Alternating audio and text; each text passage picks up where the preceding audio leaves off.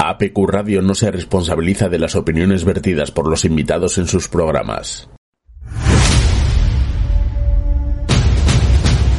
Aquí comienza de todo un poco.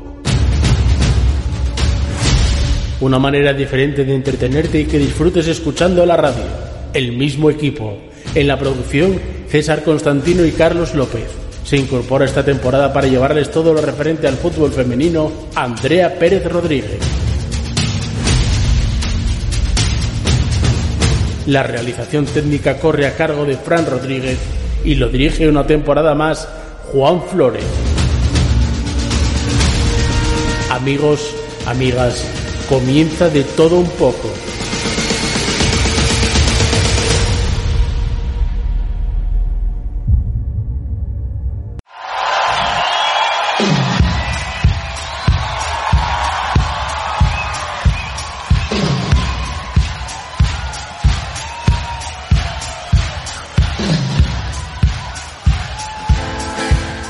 Muy buenas tardes amigos y amigas.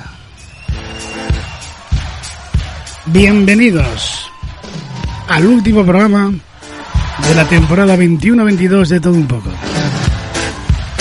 Nos vamos. Pero antes, sepan quiénes van a visitar en el programa de hoy. Tres minutos sobre las 7 de la tarde. Reciban los saludos cordiales de César Constantino García García y Carlos López en la producción. A los bandos técnicos, en nombre de la eterna sonrisa Fran Rodríguez.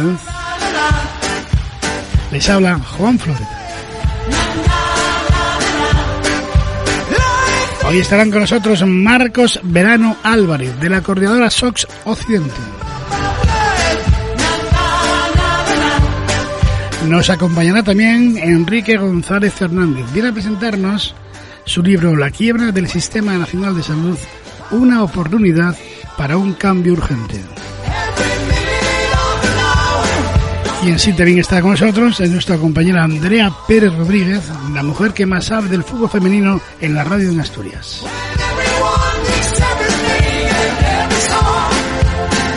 Y a partir de las 8 de la tarde recibimos a nuestros tertulianos. Última tertulia de este año. Estarán con nosotros Fran Menéndez, Ramón Robles, Manuel Bartolomé y José Rico. Amigos y amigas, gracias por elegir APQ Radio, gracias por sintonizar el 91.5 y el 106.1 La Jungla Radio en el Principado de Asturias. Ya sabes, si estás conduciendo, mucha prudencia en la carretera. Hay unos 22 grados de temperatura, ideal para pasear, pero también cógete una chaqueta porque enseguida empieza a refrescar.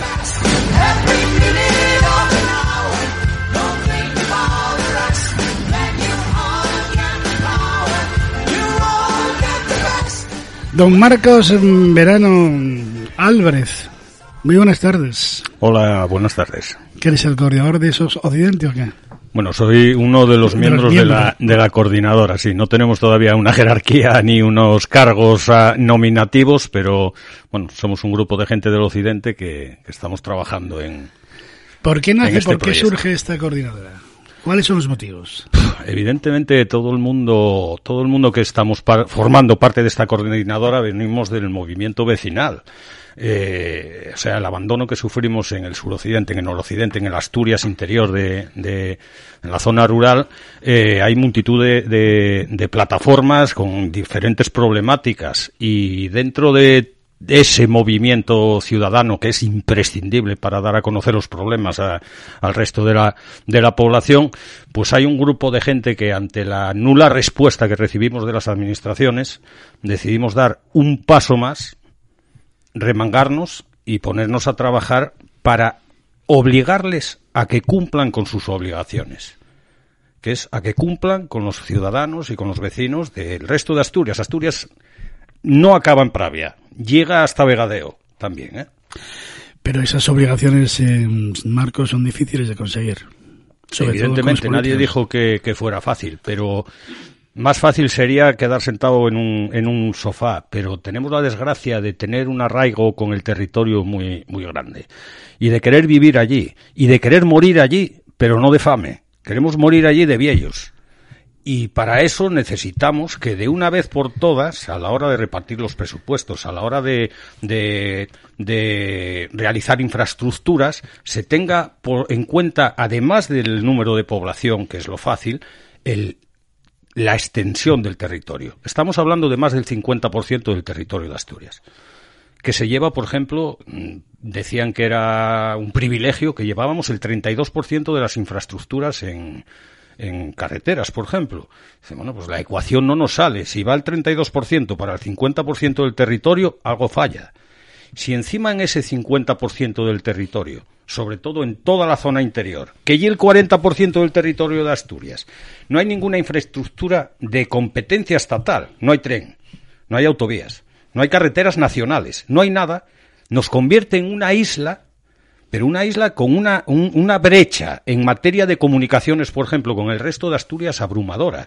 El otro día venían anunciando en el Principado 2.600 millones de euros de inversión para infraestructuras en Asturias. Para el occidente interior van cero euros.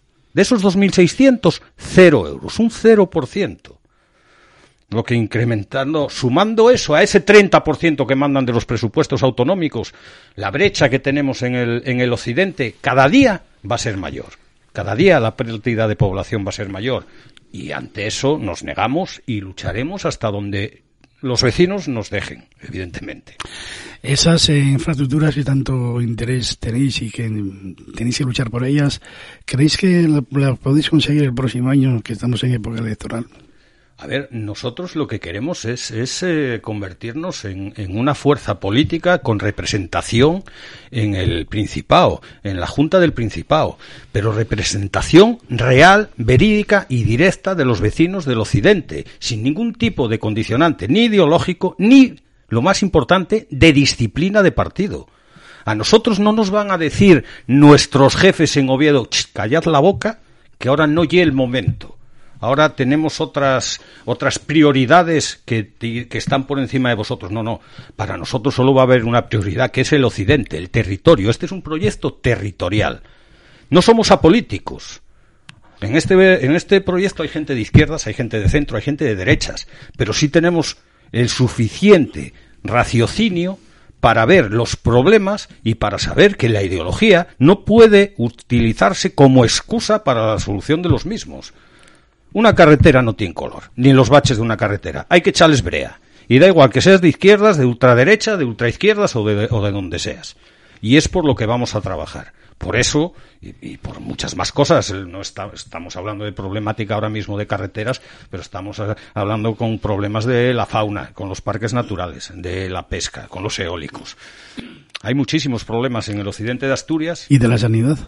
Y de la sanidad, evidentemente, evidentemente. También muchas veces algún consejero, incluso cangués, de cohesión territorial, el señor Calvo, eh, casi tenemos que darles las gracias por tener un hospital en Cangas de Narcea, por ejemplo.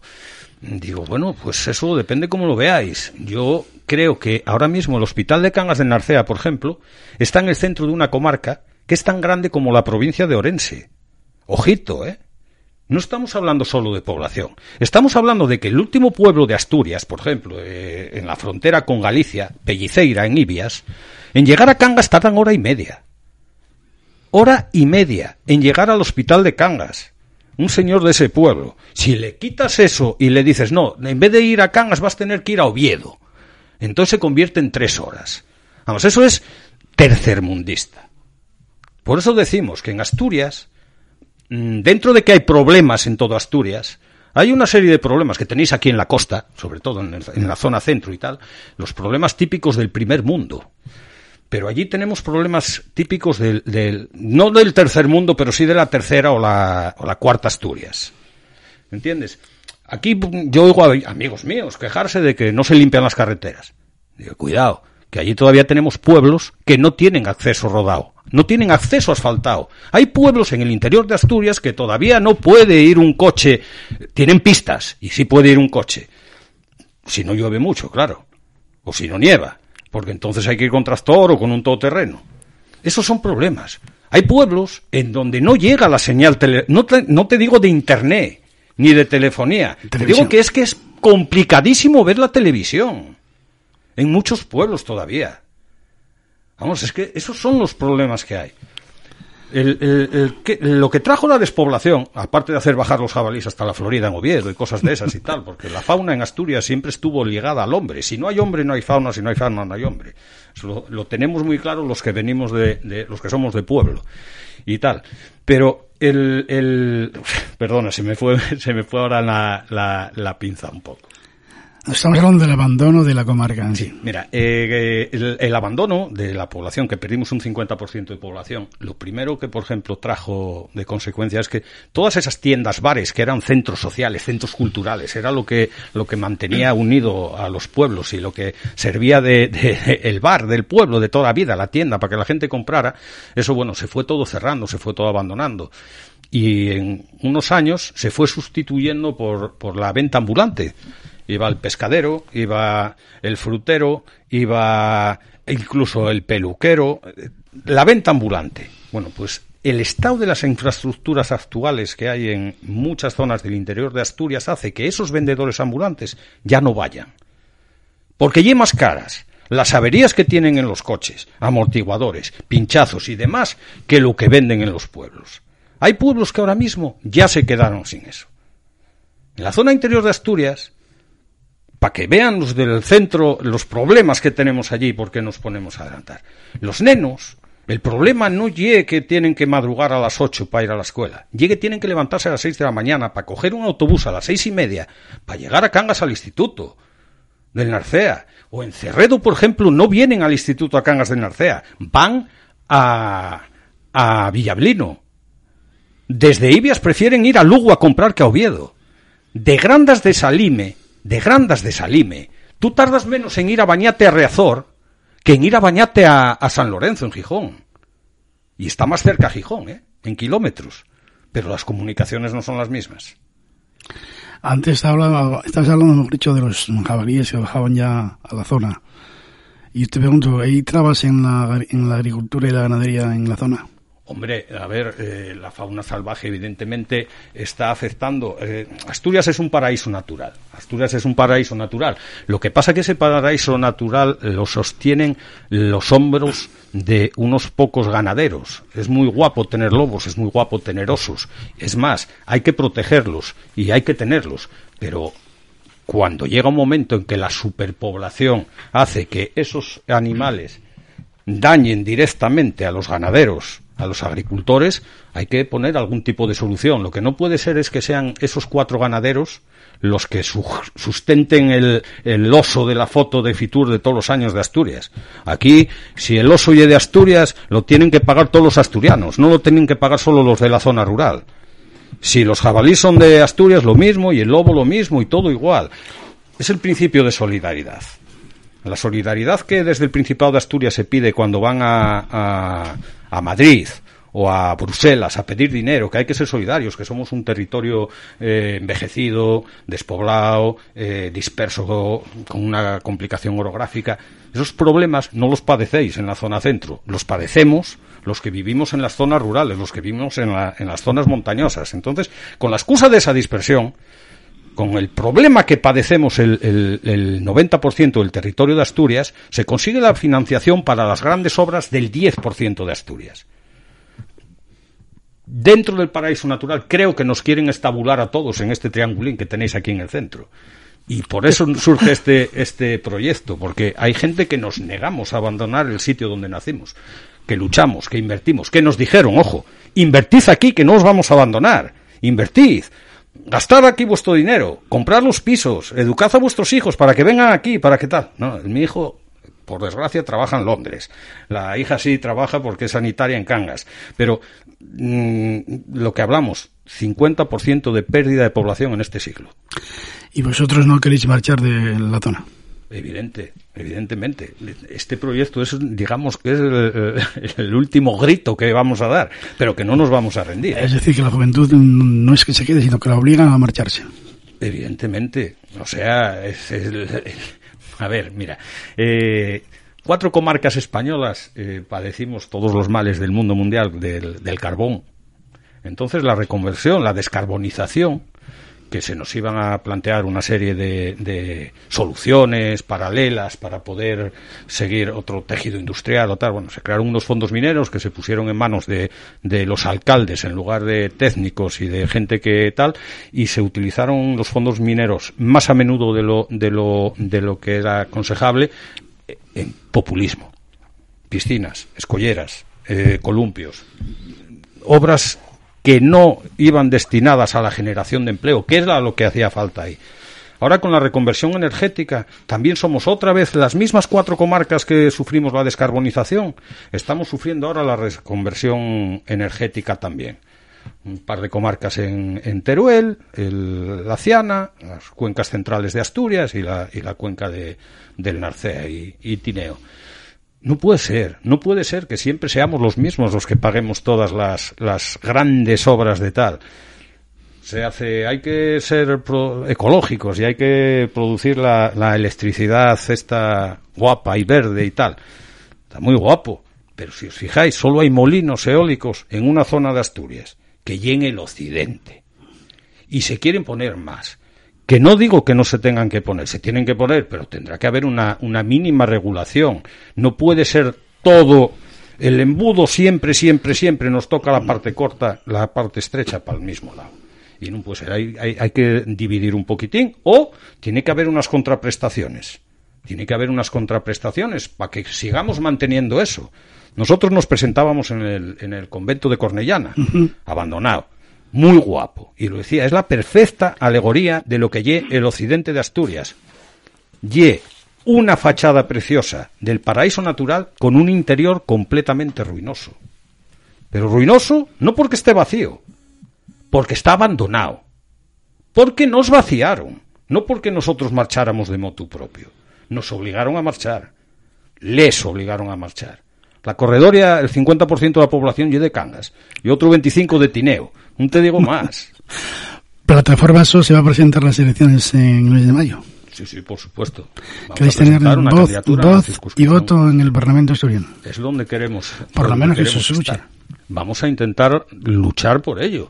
Queremos conseguir una representatividad que garantice que los problemas de los ayuntamientos, de los vecinos del Occidente, tengan repercusión y sean escuchados de verdad en la Junta del General del Principado. Y si da la casualidad de que conseguimos una representación suficiente como para ser eh, decisivos en algunas votaciones, pues lo vamos a utilizar. Nunca entraríamos en ningún gobierno, pero sí haríamos que todos los lunes vinieran a negociar con nosotros el voto del jueves.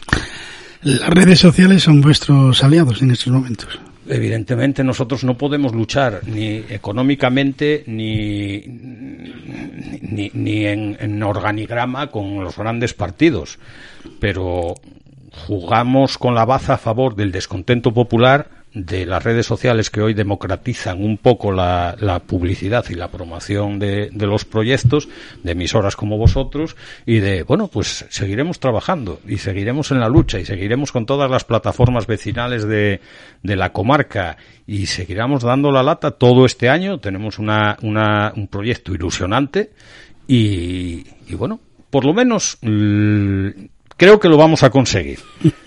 Pero si no lo conseguimos, por lo menos quedaremos y dentro de 10 años no me daré o no nos daremos cabezazos en la cabeza, joder, no lo intentamos. No, no, intentarlo lo vamos a intentar hasta la última gota de sudor. ¿Tenéis eh, mucho apoyo por parte de la población? A ver, evidentemente todo el mundo lo ve muy guapo, lo ve muy bien. Pero le digo a todo el mundo, eso cuando se cuenten las papeletas, porque ahora es muy fácil decirte, oye, muy bien, oye, joder, vaya cojonazos que tenéis, tal, no sé qué, ¿cómo os metéis en eso? Sí, es que hace falta. Bueno, hace falta, lo que hace falta es que después de que nosotros demos este paso, que ya es muy complicado, porque una de las cosas que tenemos aquí es que ninguno fuimos políticos, ninguno aspiramos a vivir de la política. Todos tenemos, entre comillas, el futuro garantizado sin tener que depender de la vida política. Yo mañana no salgo de, diputado o cualquiera de nosotros no sale diputado y tiene su trabajo ahí.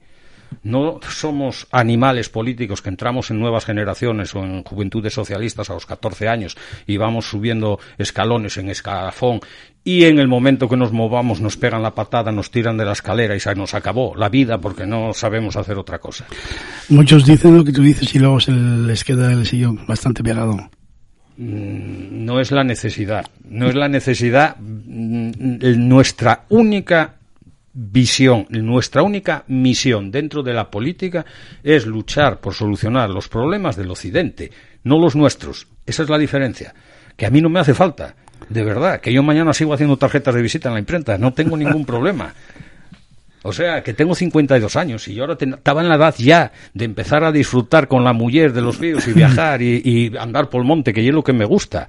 Pero dentro de lo que me gusta y mi forma de ser y de defender a todos los niveles la comarca en la que vivo, pues es que tengo que dar, o tenemos los que estamos en esta coordinadora, nos vemos en la obligación de dar este paso adelante.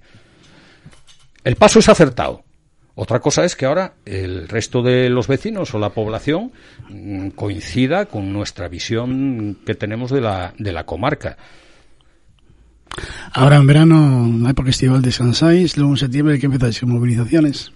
Eh, movilizaciones, hay, eso, es, eso es lo que estamos hablando. Las plataformas vecinales, evidentemente, seguirán con sus movilizaciones, seguirán con cada uno reclamando su, su parte. Nosotros lo que queremos es ser el nexo de unión de todas esas, de todas esas asociaciones y garantizarles que su voz será escuchada y sus reivindicaciones serán defendidas. Nada más. ¿Lo lograréis? No, vamos, no tengo la más mínima duda. Vamos. Os veo muy optimistas. Ah, pero es que el optimismo ya sí. La vida hay que ser optimistas. De, negativos está el mundo lleno y el cementerio.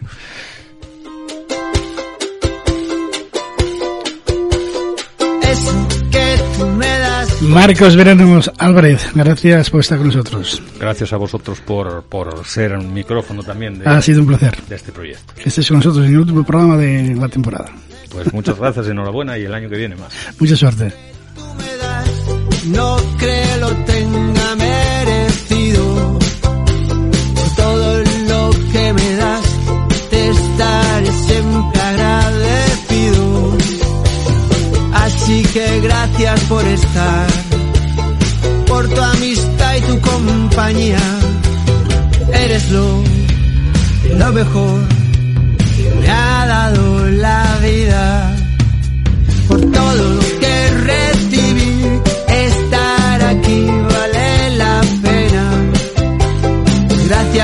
gracias a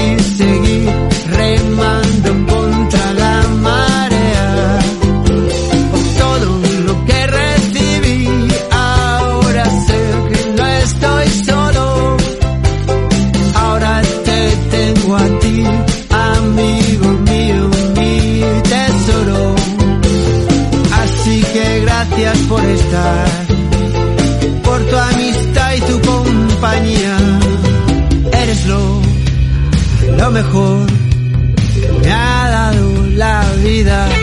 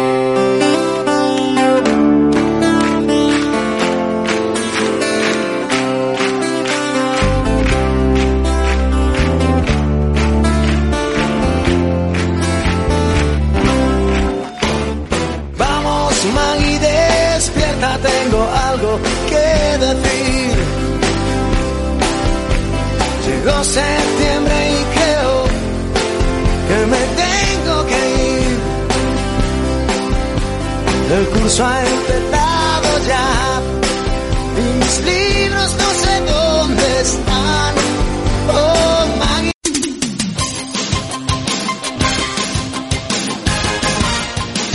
Estás escuchando De Todo Un Poco con Juan Flores.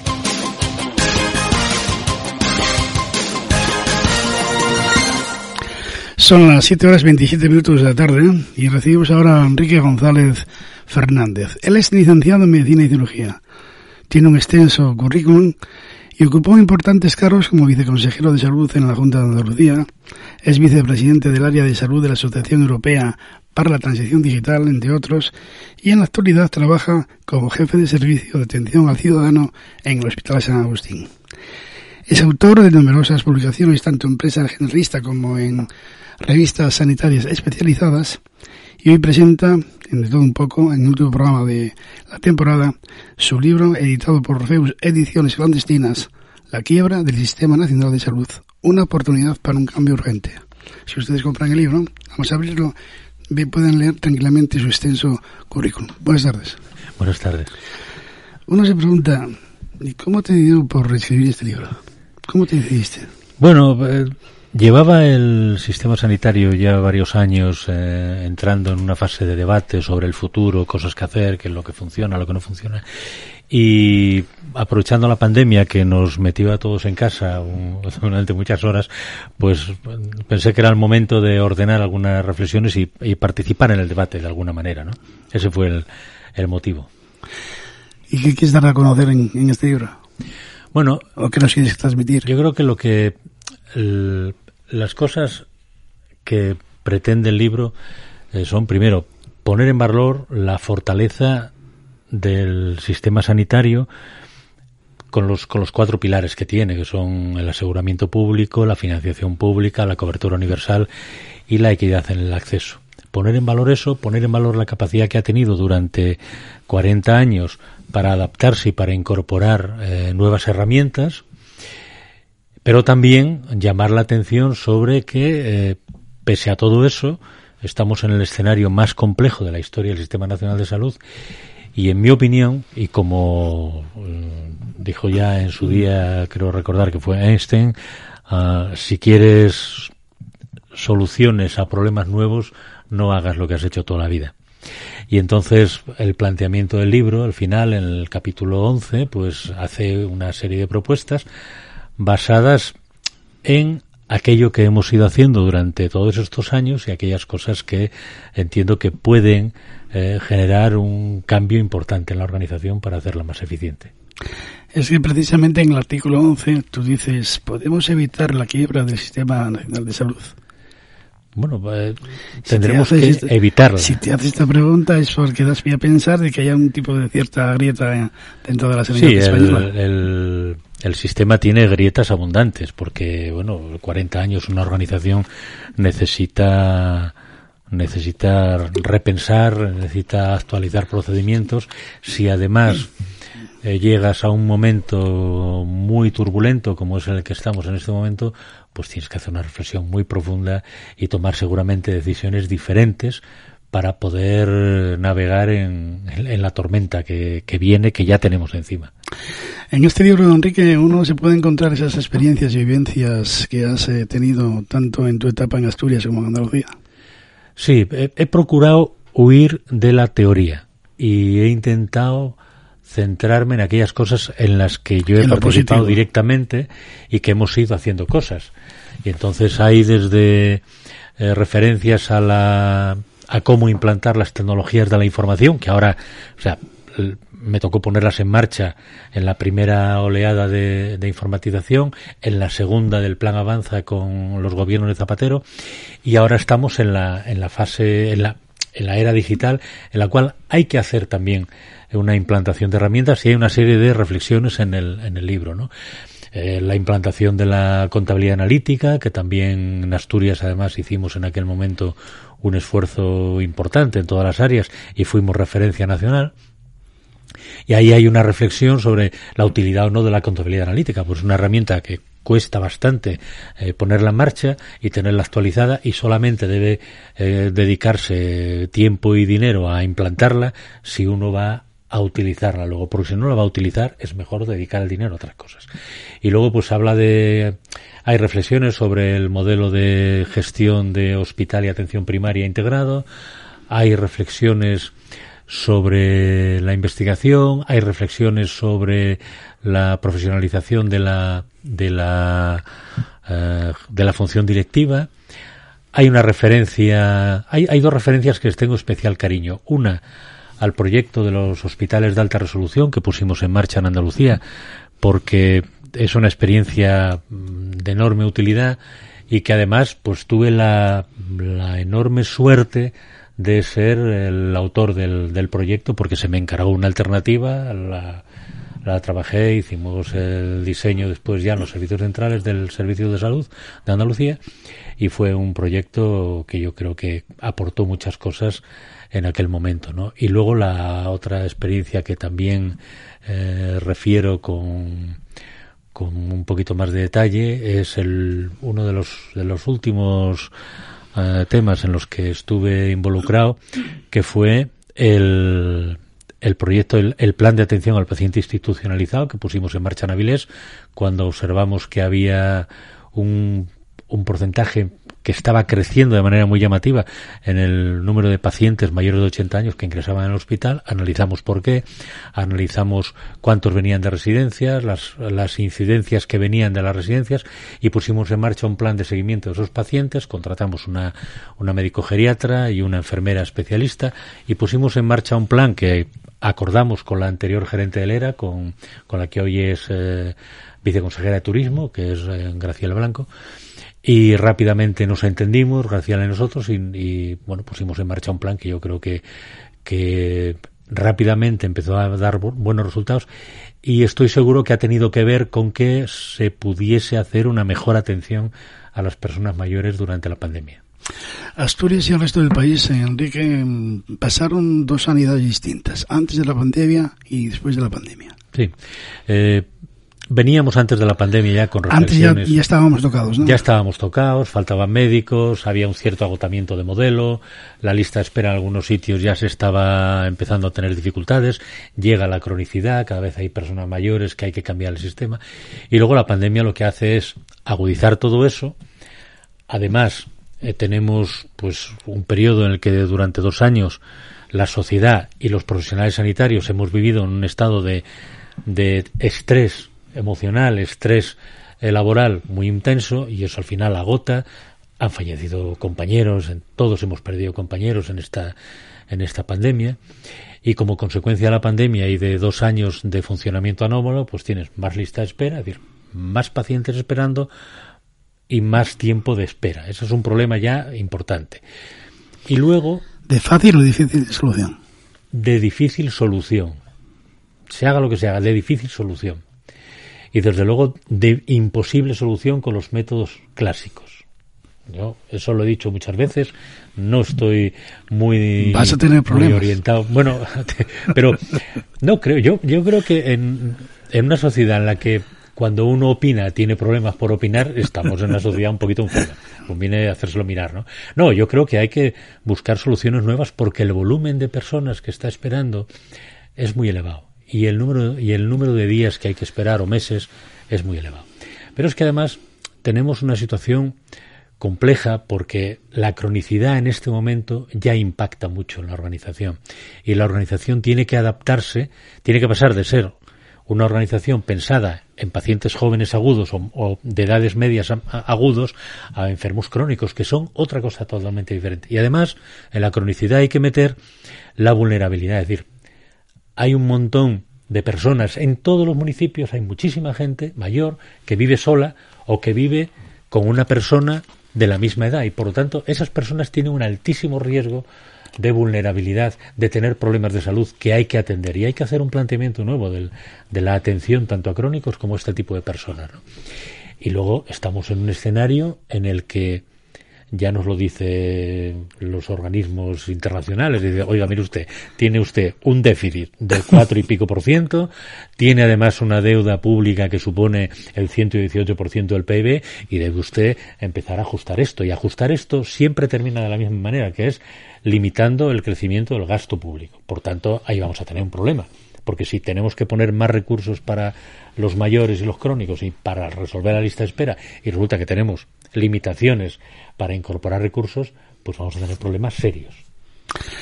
Imagínate, por que cuentas, que el conflicto bélico que estamos viviendo va a repercutir obviamente en nuestra sanidad. Sin duda. Quien, quien no lo vea, eh, conviene también que se haga una pequeña revisión, se vaya a un monte a ver el horizonte y, y mirar el mar porque yo creo que estamos en una situación muy compleja y la, Ese y la 2%, guerra de Ucrania. Ese 2% nos para material bélico deja mucho que desear, ¿no? Evidentemente, claro, es que, pero es que hem- hemos despertado de un sueño. Es que Uno- vivíamos, unos dirán, ¿qué queremos, paz o queremos sanidad?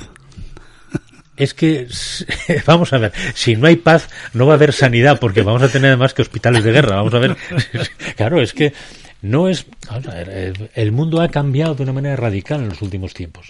Y yo creo que tenemos que ir pensando en despertar del sueño de la, de la paz de la paz eh, eh, eterna en la cual pues no hay ningún tipo de problema y los problemas son los de otros países que no sabemos ni situar en el mapa y que se pegan entre ellos, las tribus y todo. No, eso ya no está así. Lo tenemos a la puerta de Europa y por tanto nos tenemos que defender. Y eso, quien no lo entienda, conviene que lo vaya entendiendo, porque algún día se puede producir un incidente y tendremos una, una escalada de, de, de tensión que esperemos que no se agudice demasiado, pero que sí va a haber situaciones muy complicadas. Con un- una escalada de armamento, a alguien se le puede disparar un tiro fuera de sitio. Tú que estuviste en los mejores eh, centros hospitalarios de Asturias, por ejemplo, en Caudal, en el Lalón, y también en, en Arcea, ¿qué piensas de la sanidad rural? Yo ¿Es- creo que la, la ¿Es la gran olvidada?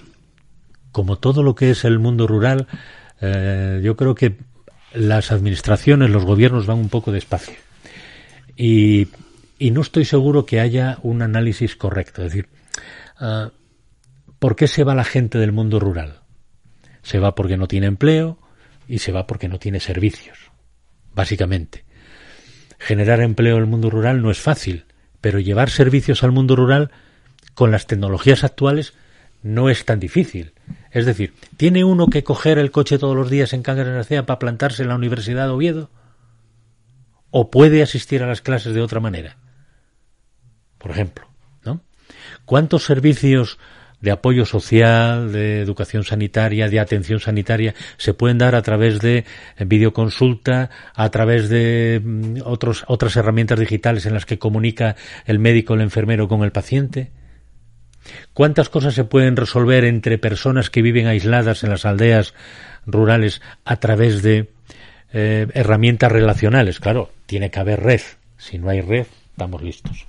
Pero la red, si no es por fibra, habrá que hacerla de otra manera. Pero hay que poner el dinero ahí, evidentemente. Claro.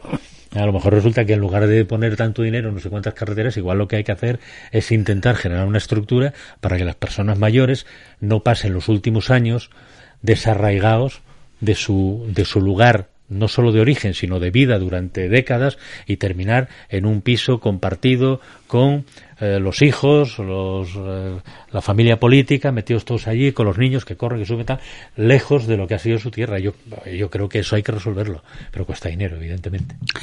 Últimamente observamos que hay muchas quejas por parte de los usuarios respecto a los centros de atención primaria. Sí, ¿A qué crees que se debe? Hay, hay dos motivos fundamentales. Uno, la ausencia de médicos. Hay muchas plazas vacantes que no están cubiertas y, por tanto, cuando uno pues va al médico y no está su médico, pues se ha jubilado, no se ha podido cubrir la vacante por la razón que sea, pues uno se ve abocado o bien que te atiende hoy un médico y dentro de una semana otro, o no hay médico que te atienda y entonces vas a la lista de otro que ya tiene la agenda saturada y te atiende ahí como, bueno, lo- te atienden lo mejor que pueden, pero evidentemente no es ese médico que según te ent- entras por la puerta ya sabe ya sabe quién eres, Eso es, ya pierden- sabe lo que tienes, referencia de- efectivamente, esa es la primera parte. Y la segunda parte es que durante toda la pandemia ha habido muchas dificultades de acceso, de acceso telefónico, de comunicación, etcétera, etcétera, y eso ha generado muchísimas, eh, muchísima incomodidad, porque el que tú necesitas ir al médico, el primer día no vas, el segundo día no vas, pero cuando llevas una semana y sigues necesitando médico o enfermero, pues necesitas contactar para que te den una cita. Si no lo puedes hacer, pues al final terminas eh, con una incomodidad o terminas en urgencias y por supuesto con reclamación. ¿La sanidad pública española se tiene que unificar? No, yo vamos a ver, yo creo, yo creo que lo que lo que ha ocurrido aquí se ha puesto en evidencia en la, en la pandemia es que no hicimos los deberes desde el 2002. El 2002 se cerró el proceso de transferencias. 20 años. Y entonces todo iba bien porque cada uno se iba buscando la vida, los servicios de salud regionales iban creciendo, resolviendo sus historias, pero claro, el ministerio fue poco a poco dando marcha atrás en competencias. Y eso supone que cuando llegan las estrategias de país o llega una pandemia, no hay nadie al mando. Entonces ha habido que construir poco a poco, a base de mucha tensión y mucha discusión política, pues un modo de coordinación que, bueno, yo creo que ahora está en mejor camino. Creo que esta ministra ha entendido razonablemente bien la necesidad de la coordinación y se está haciendo un esfuerzo en que aquellas cosas que son transversales, que tienen alcance de país, se vayan ordenando más. Por ejemplo, ahora mismo está en marcha la estrategia de salud mental y la estrategia de prevención del suicidio. Eso, que va con dinero, tiene que ir con un mecanismo de coordinación y supervisión de manera que el ciudadano que vive en Finisterre y el ciudadano que vive en el Cabo de Gata estén en el mismo nivel de desarrollo del proyecto. No puede ser que los de Finisterre vayan, más rápido y los de Cabo de Gata, pues no. Eso es lo que no puede ser. O si ahora viene el dinero de los fondos europeos, hay que tener mucha inteligencia para buscar el equilibrio entre aquello que es transversal y debe hacerse desde el gobierno y aquello que se puede hacer descentralizado. Por ejemplo, la receta electrónica. Yo de estas cosas, como estás en un montón de sitios, al final, la primera receta electrónica la pusimos en marcha en Andalucía y a mí me tocó tramitar el decreto, porque era el trabajo del viceconsejero. Una de las cosas que haces es ocuparte de la tramitación legislativa. Bueno, pues ese decreto se armó en el servicio de legislación que dependía de mi, de mi viceconsejería, fue el primer decreto. Monté la primera receta electrónica en el 2006 y la penúltima, en paralelo con la última la monté otra vez en Asturias en 2013.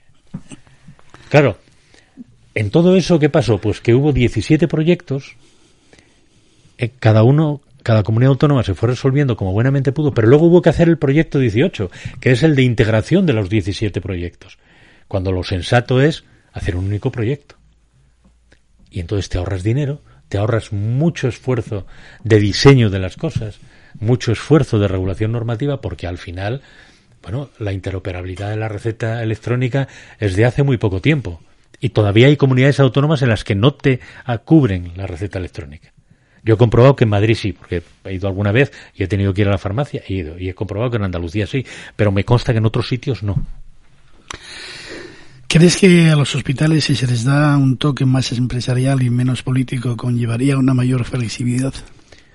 Conllevaría sobre todo mejores resultados, conllevaría más eficiencia, conllevaría más transparencia y conllevaría algo que es muy importante y es que cada hospital tendría su solución. Es decir, la norma ahora mismo es la misma para todo el país y pongamos en el caso Asturias para toda Asturias. La norma de organización de Luca es la misma que la norma de organización del Hospital de Jarrio. Y ya me diréis que tiene que ver el Hospital de Harry con, el UCA, aparte que sean centros públicos. O sea, ni por la misión que tienen, ni por la complejidad de los pacientes que atienden, ni por el tamaño, ni por el lugar donde están ubicados, pueden compararse.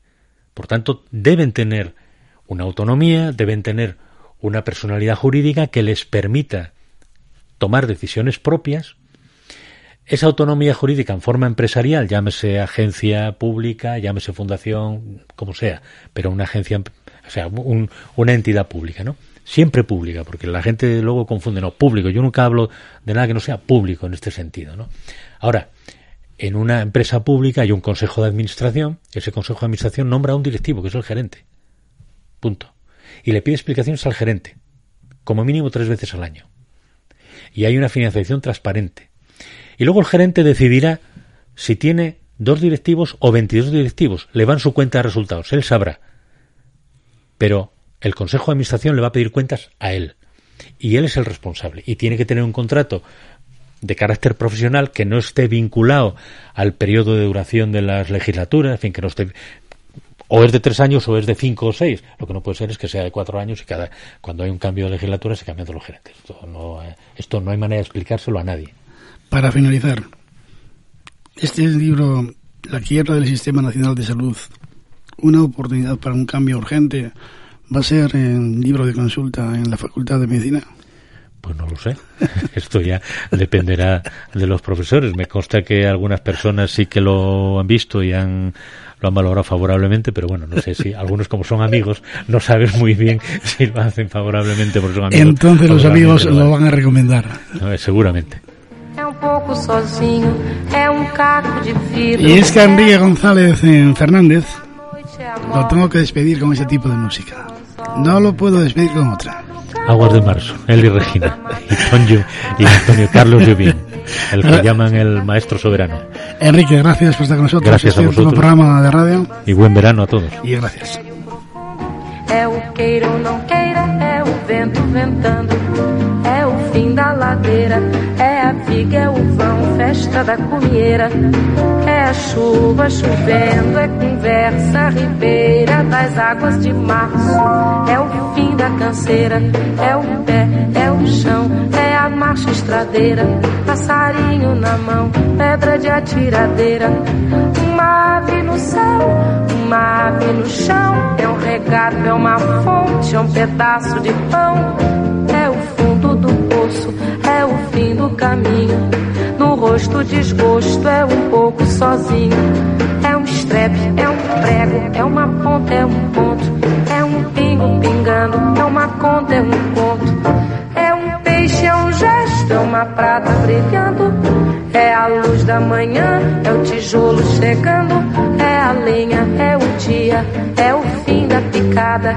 É a garrafa de cana, o estilhaço na estrada. É o projeto da casa, é o corpo na cama. É o carro guiçado, é a lama, é a lama. É um passo, é uma ponte, é um sapo, é uma rã. É um resto de mato na luz da manhã. São as águas de março fechando o verão. É a promessa de vida no teu coração.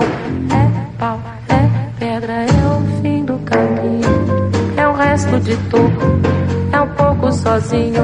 É uma cobra, é um pau, é João, é José. É um espinho na mão, é um corte no pé. São as águas de março fechando o verão. É a promessa de vida no teu coração. É pau, é pedra, é o fim do caminho. É o resto de tudo, é um pouco sozinho. É é um sapo, é uma rã. É um belo horizonte, é uma febre terça. São as águas de março fechando o verão. A promessa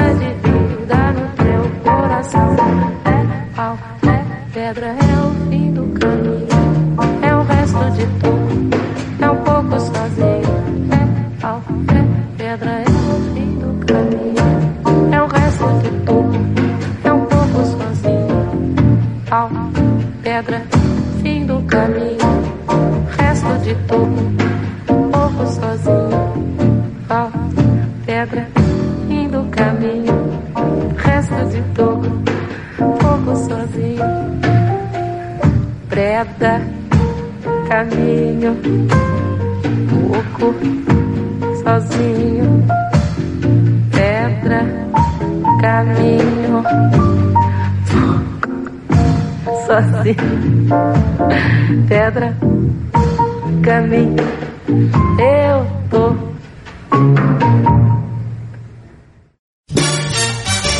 Estás con Juan Flores escuchando De todo un poco. Nos vamos con el fútbol femenino.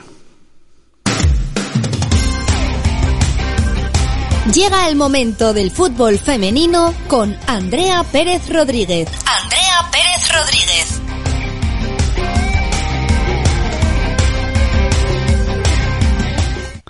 Andrea Pérez Rodríguez. Muy buenas tardes. Buenas tardes, La Juan. mujer Buenas tardes, César que más sabe de fútbol femenino en Asturias. Y la que mejor habla del fútbol Sí, femenino. señor. ¿Qué tal, Ney? ¿Qué tal? ¿Qué tal te va? Bien, bien. Ahora de vacaciones un poco más liberada. ¿Y qué tal tu equipo, el Versalles? Pues con la temporada acabada, ya pensando en la temporada que viene, intentando superar este sabor agridulce que nos dejó el fin O de sea, temporada. que si dices que estás pensando en la temporada que viene, es que seguramente ya tenéis algún tipo de fichaje. Sí, sí, por supuesto. Las plantillas, tanto del Nacional, sobre todo la de Nacional, está casi hecha, pero no puedo hablar todavía de fichajes. y no me digas que no nos puede decir nada. No te puedo decir nada, Ni pero un fichaje. Hay que pagar la cláusula de rescisión. no te puedo decir ningún fichaje, pero sí te puedo decir que se está reforzando muy bien con gente tanto de nuestra región como de fuera. No contaron contigo. Yo soy fiel a mis rojitas del regional. César, un placer verla, ¿eh? Un placer, sí. Y además es un gusto escucharla todas las semanas cuando nos habla de, de los partidos, de la primera categoría, de la segunda, del fútbol regional. ¿Qué balance haces de, de la temporada en conjunto del fútbol asturiano femenino, Andrea? A ver, para el fútbol asturiano en las competiciones nacionales no pienso que el balance sea muy positivo porque yo creo que el Oviedo apuntaba más alto, al final tuvo que jugarse la permanencia en, en una repesca y yo creo que el objetivo era otro. El Sporting de- descendió, el Sporting B descendió también y al final eso repercute que solo tengas ahora en segunda división un representante eso yo creo que eso duele y va a repercutir en el fútbol femenino y más directamente por abajo en que al tener el filial del Sporting en categoría regional eso al final desajusta la regional femenina muchísimo esperemos poder plantarles cara pero al final tener un filial de un equipo tan grande jugando en la regional yo creo que va a desbarajustar la liga bastante ¿Y qué se necesita para que Asturias tenga un, un equipo en la élite? Inversión, inversión económica, lo primero, se está viendo en muchísimos deportes, en hockey patines, en balonmano, etcétera, se está viendo muchos equipos que tienen el nivel que tienen el nivel deportivo para, para estar en máximas competiciones ya no solo nacionales sino europeas y que por falta de financiación a veces eh, no llegan. Entonces yo creo que lo que falta aquí es más inversión, sobre todo para poder desarrollar o que sea más posible desarrollar las bases. Y cuando digo desarrollar, ya sé que se necesitan eh, niñas, pero al final si no tienes una inversión económica o no tienes el apoyo que se necesita, no puedes hacer campañas de captación, no puedes quizás como hace la Avilés, ha hecho la Avilés a final de esta temporada ir a colegios o montar jornadas de puertas abiertas para, para buscar niñas. Al final todo lo que lo mueve, todo lo que permite eso es, aparte de gente que apueste por ello, eh, tener dinero detrás que te permita hacerlo. La reflexión que tú dices, hay buenas futbolistas, hay buenos formadores, solo hace falta que una gran empresa, un gran patrocinador crea en el fútbol femenino, ¿no? Lo estamos viendo, ¿no? Que se quiere potenciar mucho eh, el fútbol de la élite, con patrocinadores grandes, de eléctricas. Ahí, por ahí pasa, ¿no? El éxito, ¿no? En Asturias, buenas futbolistas, buenas formadoras, solo falta que un buen patrocinador. Y que de verdad y de verdad recibir el, el apoyo que se merece por parte de la federación, en mi opinión.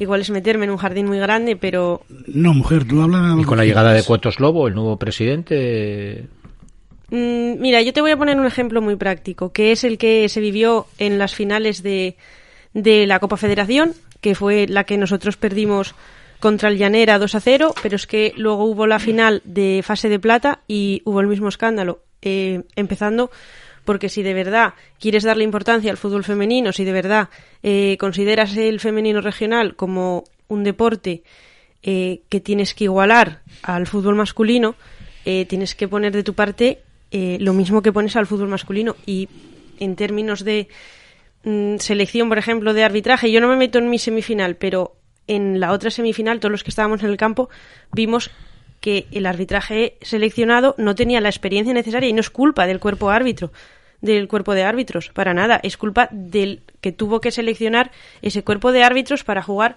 para, para arbitrar o dirigir una final y todos los que estábamos allí estábamos viendo que no estaba al nivel y que no había nadie de la federación o casi nadie de la federación para verlo.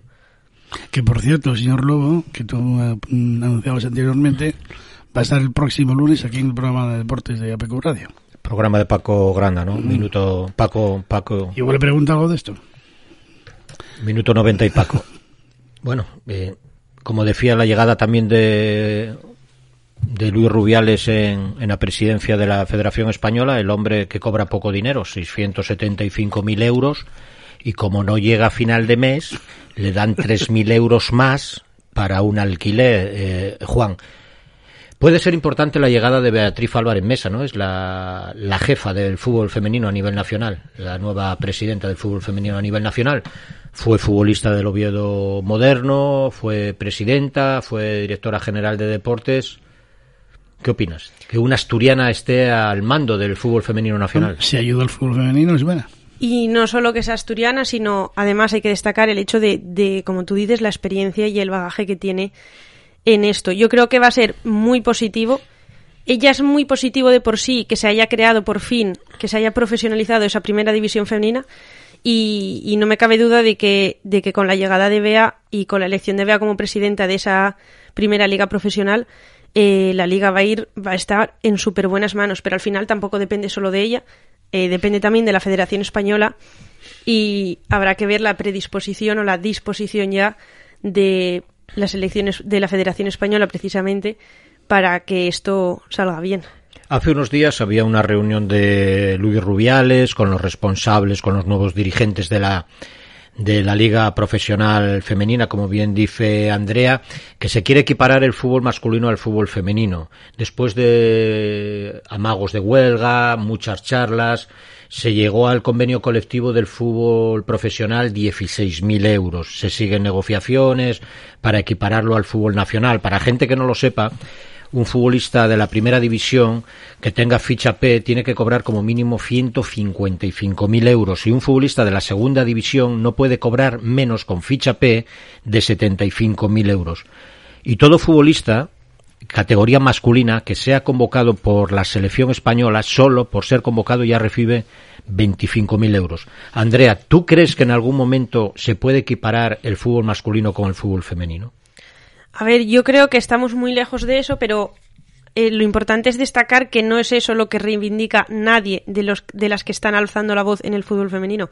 No se pide ser igual que los hombres o cobrar igual que los hombres. De hecho, lo que se ha conseguido eh, con el acuerdo que tú mencionas de la Federación Española en cuanto a las futbolistas que acuden a convocatorias de la selección no es cobrar el mismo dinero que hay mucha gente. Se ha leído muchísimos comentarios en redes sociales de, de las malinterpretaciones de la gente. No se ha pedido eso ni se ha conseguido eso. Se ha conseguido que en porcentaje el porcentaje si la Eurocopa masculina, es que no conozco las cifras, pero en función del premio que cobran los chicos, que evidentemente no es el mismo que cobran las chicas por ganar la misma competición, pues dentro de ese premio que reciben, que la federación directamente a las jugadoras les pague el mismo porcentaje. Y estamos hablando de porcentajes y no de dinero, que es que en redes sociales tú veías cualquier noticia y, y eran todo comentarios quejándose de que las chicas empezaban a cobrar menos lo mismo que los chicos y, y no es así. Volviendo a tu equipo, esa hermana que tienes, que es una gran futbolista, va a seguir en el Versailles, una futbolista con mucho talento. Tanto ella como yo seguimos eh, el año que viene en el proyecto, proyecto que ya el año que viene va a llevar el, el nombre y el escudo también del Real Avilés. Y las dos, la verdad, que tenemos muchísimas ganas, bueno, como todo el equipo, de empezar la temporada y de a ver si la temporada que viene nos podemos quitar esa espinita clavada de los dos últimos años de que parece que somos las eternas segundas. Parece que la llegada de Diego Baefa González al Real Avilés como el nuevo proyecto inversor se quiere promocionar y está poniendo mucho interés en este Real Avilés femenino, ¿no, Andrea? Está apostando mucho, está apostando de verdad, eh, y él junto con Ángel, que es el director técnico de... Y esposo de Beatriz Álvarez Mesa. Sí, señor. Eh, los dos están apostando muchísimo por el fútbol femenino, se están moviendo muchísimo.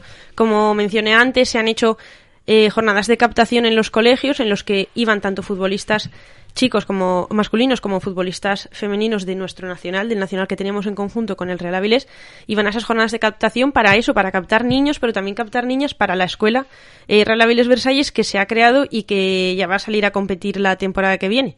Seguramente, espero que Ángel no me mate por hacer estas declaraciones, eh, seguramente al 100% con un Benjamín eh, íntegramente femenino y dentro del escudo del Versalles eh, se va a crear los mixtos que no en los equipos en las categorías en las que no se ha podido conseguir el número, de niñas suficientes porque bueno para sala es más fácil porque al final juegan cinco con ocho nueve jugadoras tienes una plantilla que te aguanta toda la temporada en alevines infantiles necesitas más y entonces eh, alevines infantiles eh, va a salir eh, escuela mixta pero un mixto de verdad, no un mixto en el que hay 10 niños y una niña, no, va a ser un mixto en el que igual hay más niñas que niños incluso. Entonces, esa, esa apuesta eh, ha sido gracias a, a la llegada de Diego Baeza y, y a la llegada de Ángel, que ambos han apostado muy fuerte por el fútbol femenino y junto con nosotros, con los del Versalles, que, que ya veníamos un poco más rodados, tampoco muchísimo, tenemos cuatro años de existencia, pero entre los dos yo creo que va a quedar un proyecto muy, muy guapo y que de verdad va a fructiferar. ¿Cuándo empiezan ya los entrenamientos?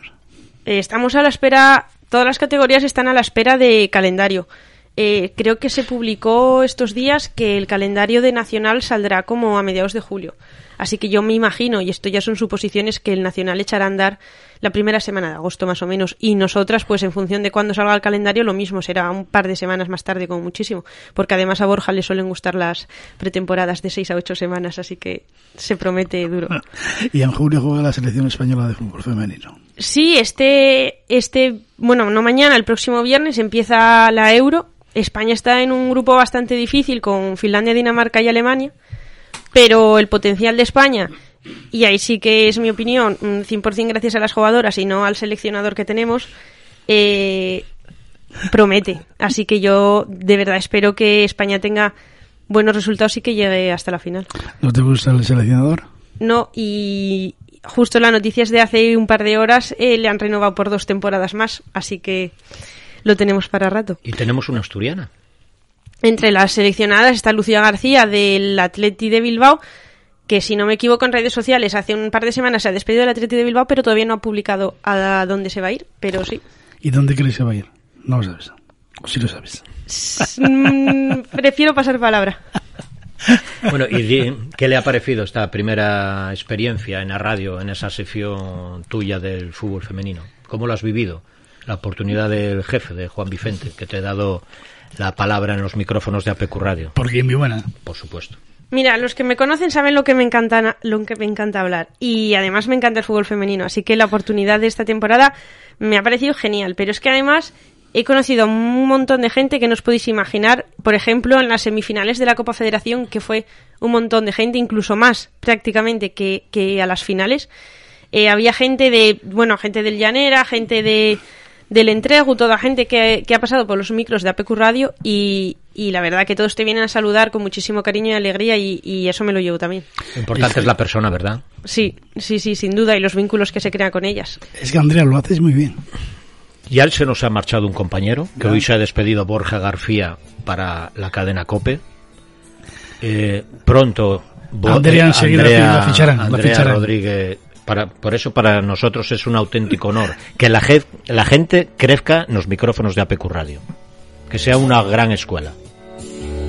Nunca he sentido igual una derrota. Andrea Pedro Rodríguez, gracias por estar con nosotros. Ha sido un placer. Igualmente. Eres mundial Y está fichada para el año que viene, y está pasa renovada, ¿no? un buen verano. O no puede decir la Hombre. primicia, como ella no nos dio ninguna primicia, usted puede dar la eh, primicia, ella, ¿no? Ella tiene la silla fija. gracias, Andrea. Gracias a vosotros. Y ahora estoy solo y arrastro mi dolor. Y mientras en la calle está lloviendo, una tormenta hay en mi corazón. Dame otro vaso que aún estoy sereno. Quiero beber hasta perder el control. Cuántas noches soñé que regresabas.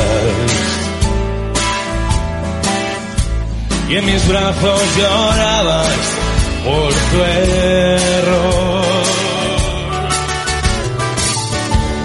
Luego el ruido del bar me despertaba. Y el que lloraba entonces era yo. Y mientras ella está con otro tipo lágrimas se mezclan con alcohol. Ella se fue porque no me lo dijo. Y siento que mi vida fracasó.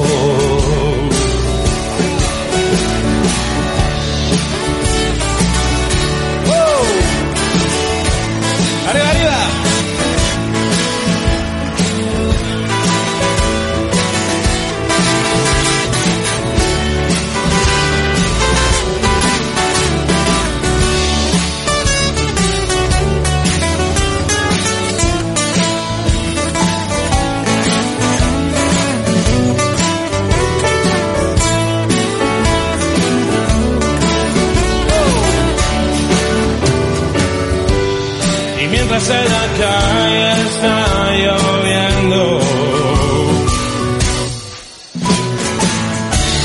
una tormenta hay en mi corazón.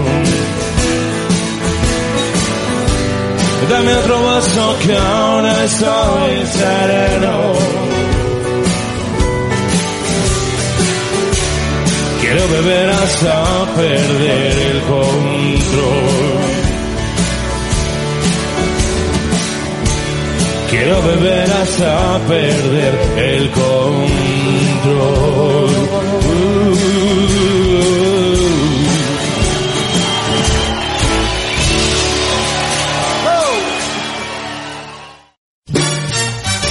Estás con Juan Flores escuchando De todo un poco.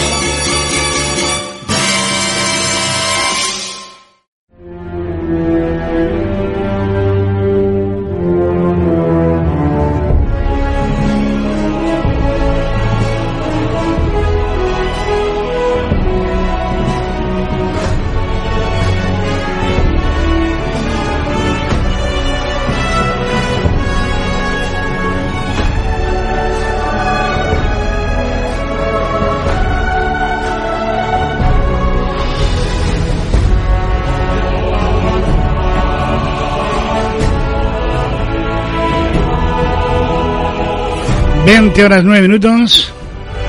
Amigos y amigas, comienza la última tertulia de temporada de 21-22 del programa de Todo Un Poco. José Rico, muy buenas tardes, bienvenido. Muy buenas tardes. Fran Menéndez, buenas tardes, bienvenido. Muy buenas tardes, Juan. Don Manuel Bartolomé, muy buenas tardes, bienvenido. Buenas tardes. Y Ramón Robles, buenas tardes. Muy buenas, Juan. Muy buenas. Hoy con mascarilla. ¿Quién? Usted, yo no. Tú acabas de quitarla.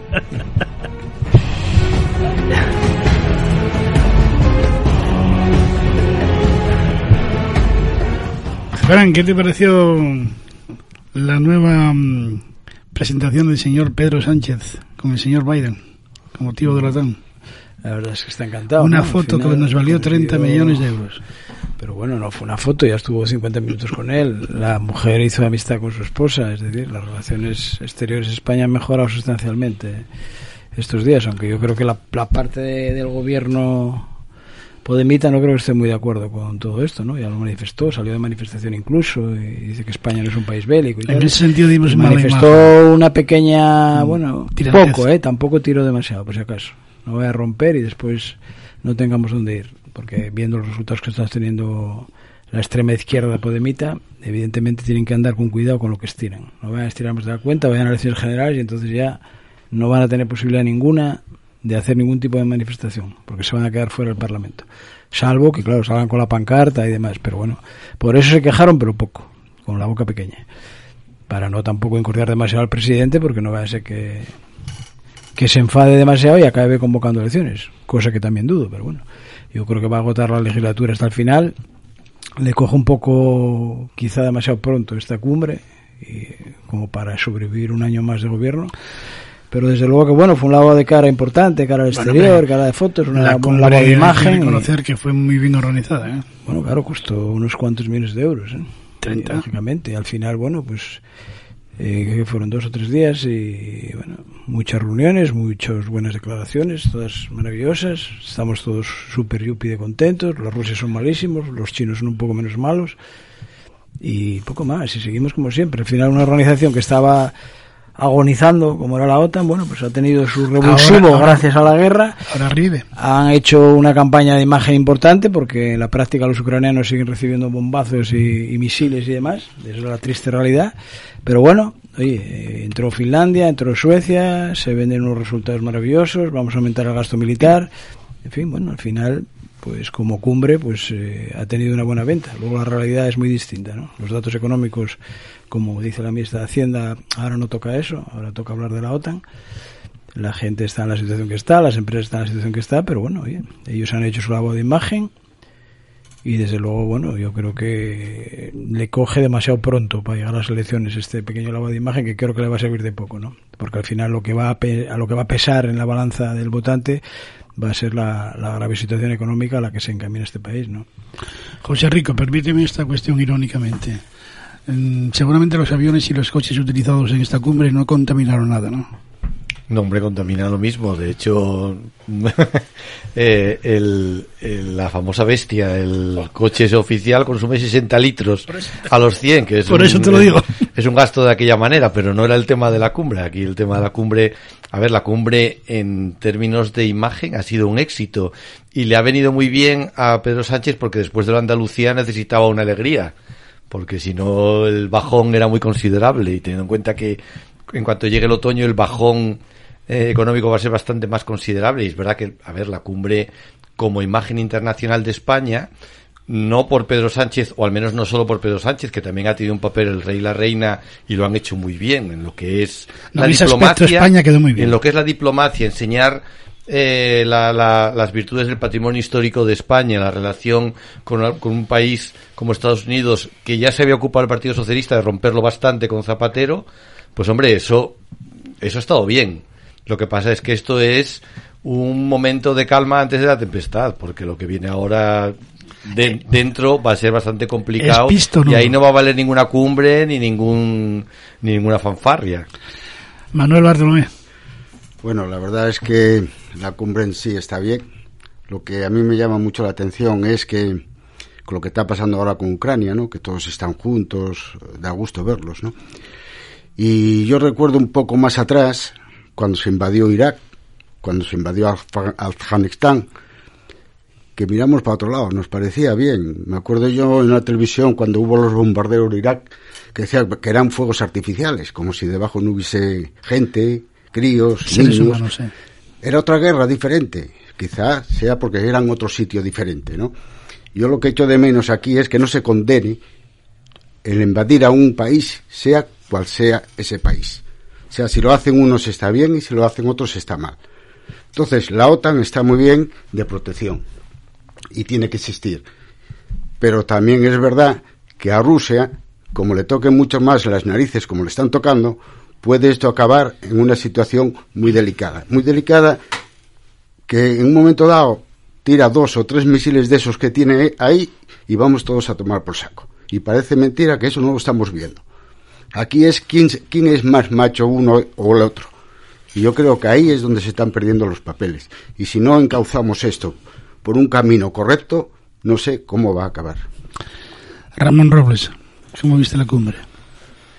Yo la verdad es que, la, a ver, la he visto a ver, como, como, iba a decir, como, como escaparate, bien. O sea, desde el punto de vista, lo que decía Rico, Sí. estético, para España... Hombre, es- España ganó sus puntos.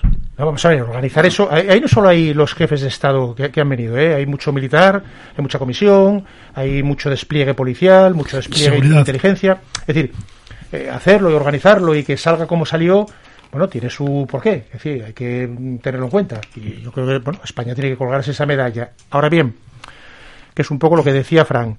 Eh, eso es como el que tiene dolor de piernas y se toma un ibuprofeno y a la hora dice, coño, estoy curado. No, no estás curado. Eh, no deja de ser un espejismo. ¿eh? Nosotros, esto fue un ibuprofeno para, para el país, ¿no? y por tanto es provisional. ¿Por qué? Porque el problema que tenemos, bueno, que se verá posiblemente en este otoño de, de inflación, de subida de tipos de interés, posiblemente con eso esta inflación eh, va a traer una recesión y ajustes de la Unión Europea que ya se están anunciando, o sea, ya nos están previniendo, ¿no? Es decir, los famosos hombres de negro, etcétera. Y eso va a venir, va a venir porque mm, en el entorno que nos están moviendo los países del sur, yo creo que es prácticamente inevitable. Tipo de interés, deuda pública, que estamos manejando ahora, eh, creo que va a ser prácticamente inevitable. Dicho eso, mm, yo creo que aquí hay un ganador, eh, un ganador que es Turquía. Yo creo que Turquía ha jugado muy bien sus cartas y, y- todavía mantenía hoy, estaba viendo que todavía mantenía hoy el veto, si no le devuelven a los 38 terroristas del, del, del Partido de Kurdistán de los Trabajadores estos, de kurdos. Y bueno, eh, a ver, Suecia y Finlandia, que siempre fueron neutrales, eh, las condiciones ya se saben cuáles son. O sea, no va a haber bases de la OTAN, no va a haber despliegue militar eh, eh, allí.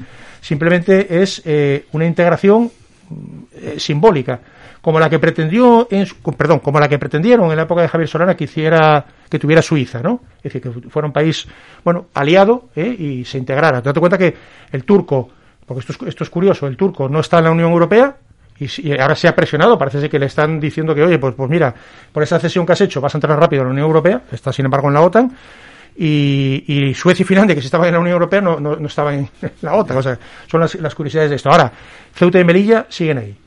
Es decir, no ha habido ni siquiera la ha podido sacar a Biden ese compromiso, porque tengamos en cuenta que Biden eh, será amigo de España en tanto en cuanto sus intereses estratégicos sean coincidentes. Y no olvidemos que Trump estableció y pactó con Marruecos eh, bases, establecer bases en, en, Marruecos. O sea, Trump dijo que las bases norteamericanas se iban a establecer en Marruecos. Yo creo que esto es una manera de, de momento, intentar paliarlo un poco, ¿no? Pero el aliado verdadero es, es Marruecos. ¿eh? Nosotros, en tanto en cuanto, bueno, formamos parte de la Unión Europea, estamos ahí. Pero insisto, el problema de Ceuta y Melilla no se ha abordado. O sea, la OTAN no garantiza ¿eh? la defensa integral en Ceuta y Melilla, el despliegue. No lo garantiza. Fran, hoy estuvo en Avilés precisamente Pepe Álvarez apoyando a los trabajadores de la empresa de Saint Gobain. Pues Muy, un, un gran, un gran detalle, ¿no? Bueno, es lo que tendrá- lo que tiene que hacer es venir y salir en la foto, pero volvemos a lo mismo, a, la casilla inicial de Alcoa, ¿no? Estamos en la misma situación. Es una empresa que se tiene graves problemas. Hace mucho tiempo que los trabajadores, yo conozco a trabajadores de cristalería que llevan mucho tiempo diciendo que las cosas no van bien. El- la carga de trabajo bajó de manera importante desde que se abrió la fábrica en Marruecos precisamente y estaban muy preocupados ya hace tiempo. No había carga de trabajo y eran conscientes de que algo estaba pasando. ¿no? Esto es la consecuencia de lo que llevan ellos denunciando mucho tiempo. Eh, que venga Pepe Álvarez es puro simbolismo, no les va a arreglar nada, como no se lo arregló tampoco a los de Alcoa, ni evidentemente le va a arreglar a ningún trabajador. Los problemas de cristalería, como eran los problemas de Alcoa, son otros, ¿no? No hay una política industrial clara, España tiene muy poco peso, las grandes multinacionales al final buscan eh, países donde la mano de obra sea mucho más barata que, que en Avilés, por ejemplo, o que en España.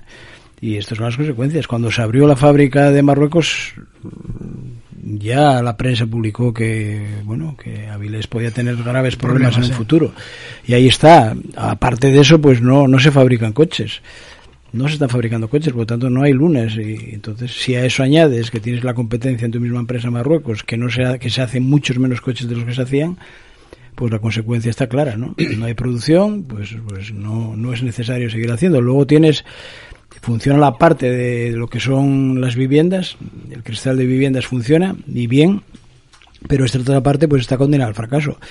Habría que hacer una reflexión de lo que estamos haciendo con, la- con los vehículos, ¿no? Porque la toma de decisiones apuradas está conllevando eso, pues un parón en la, en la fabricación de vehículos. Ahora mismo yo creo que los grandes fabricantes no saben muy bien para dónde tirar. O sea, el gasoil se quiere eliminar de una manera radical. La gasolina igual, apostamos por el coche eléctrico sin tener muy claro todavía cuál va a ser el futuro del coche eléctrico y lógicamente esto está suponiendo una paralización de toda la fabricación automovilística en general y eso va a repercutir lógicamente en el empleo.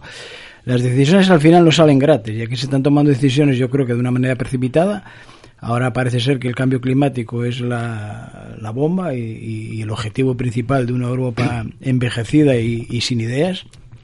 Y sin embargo, lo que no tiene sentido es que en Asia, a escasos kilómetros, porque no nos olvidemos que las distancias, eh, la Tierra es, es un continente muy pequeño, está claro, somos muy pequeños y las distancias de China, de India, de Pakistán y demás se siguen contaminando como el primer día. Entonces, que Europa tenga que hacer el esfuerzo que está haciendo, o los ciudadanos europeos tengamos que estar haciendo el esfuerzo que estamos haciendo, cuando el resto del mundo sigue contaminando alegremente, es absurdo. Es decir, que no puedas entrar en Gijón con un coche porque contamines porque sea muy antiguo, no te dejan aparcar dentro de la ciudad, pero puedes circular y puedes aparcar en un parque. Sin embargo, si tienes un coche nuevo y no tienes una etiqueta de papel o de plástico, que no sé qué significa a la hora de, contaminar más o menos, resulta que si no tienes la etiqueta te multan o te van a multar, porque bueno, ahora ya dicen que van a multar un poco más tarde, pero no puedes circular con el coche. Pero si tienes un coche de 30 años puedes circular, pero no puedes aparcar el exterior, pero sí puedes aparcar realmente si te pones a analizar las medidas son una auténtica tomadura de pelo al ciudadano y el ciudadano sigue aguantando y resistiendo las tonterías de-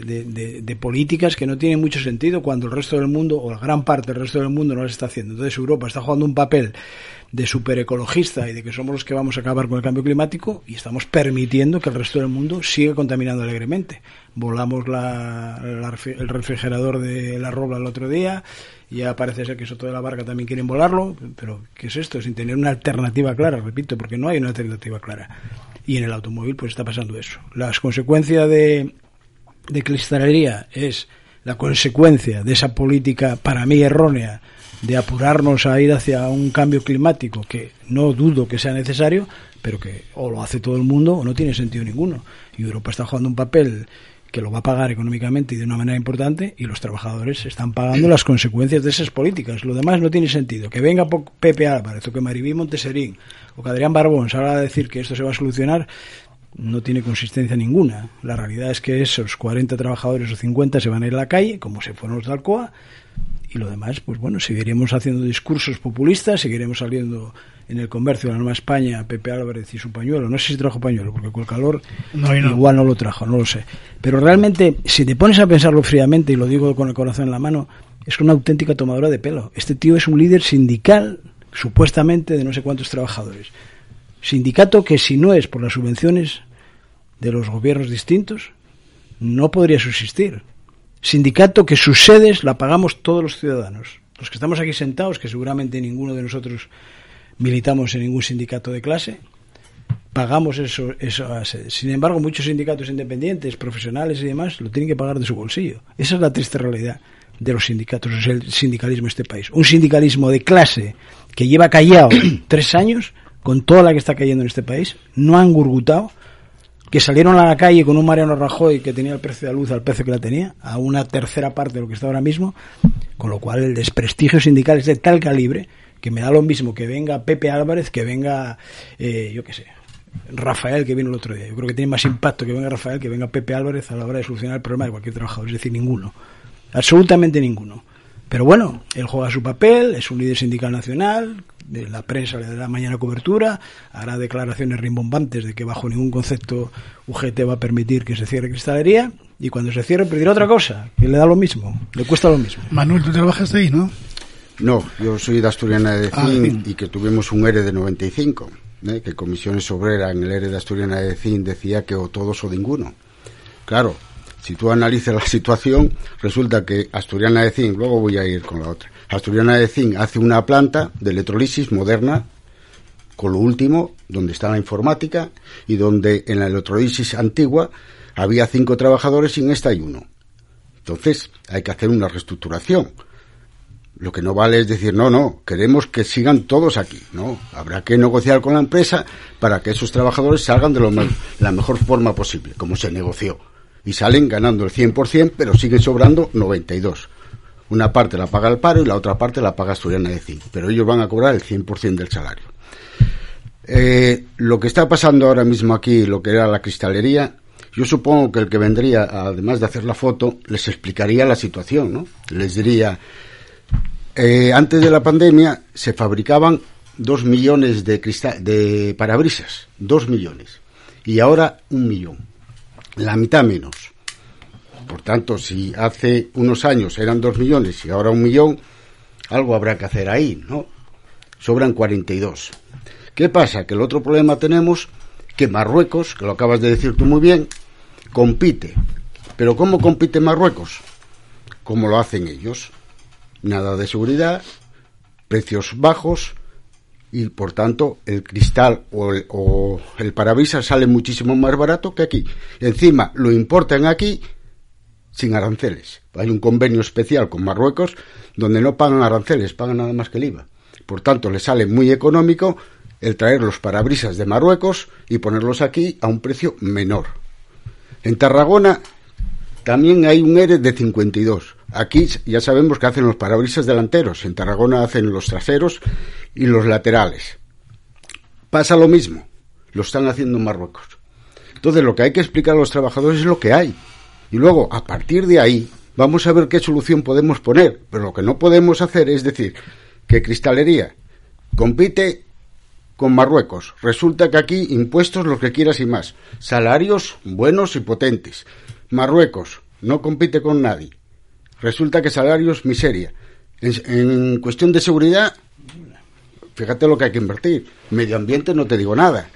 Y claro, lo que acaba de decir Frank, resulta que a los demás no les exigen nada y a nosotros nos exigen todo.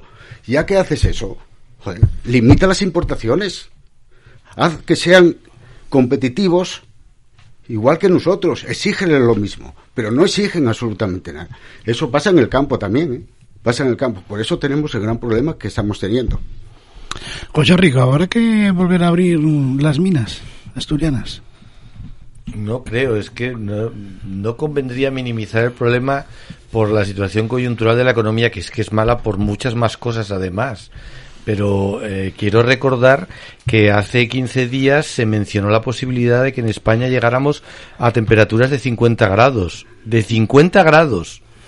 Es decir, este es, eh, Sí, no es, es, es un problema que compromete eh, la es que compromete la supervivencia de la especie humana. Ya sé que esto puede parecer eh, como que estoy contando una película apocalíptica, pero es que es cierto.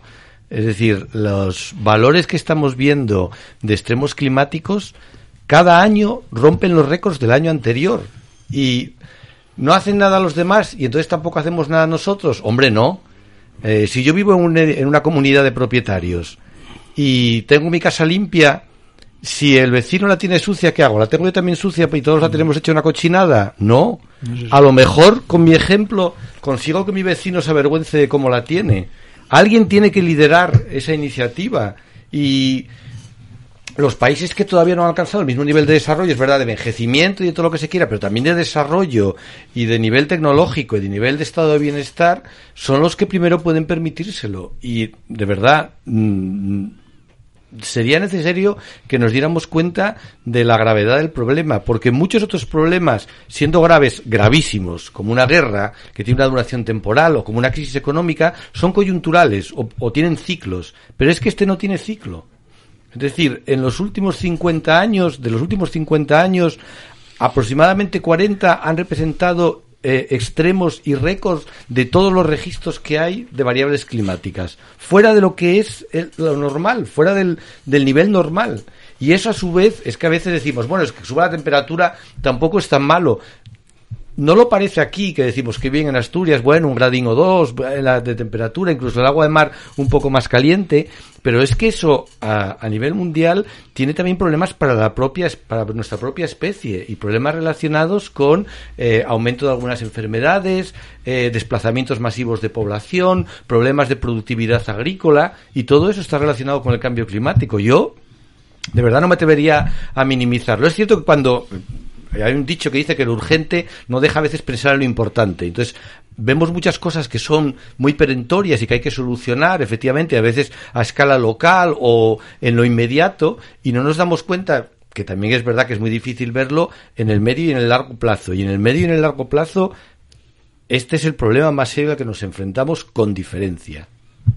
Pero sin embargo, lo que decía Fran, hay países que mm, con mucha población que no toman medidas de ningún tipo.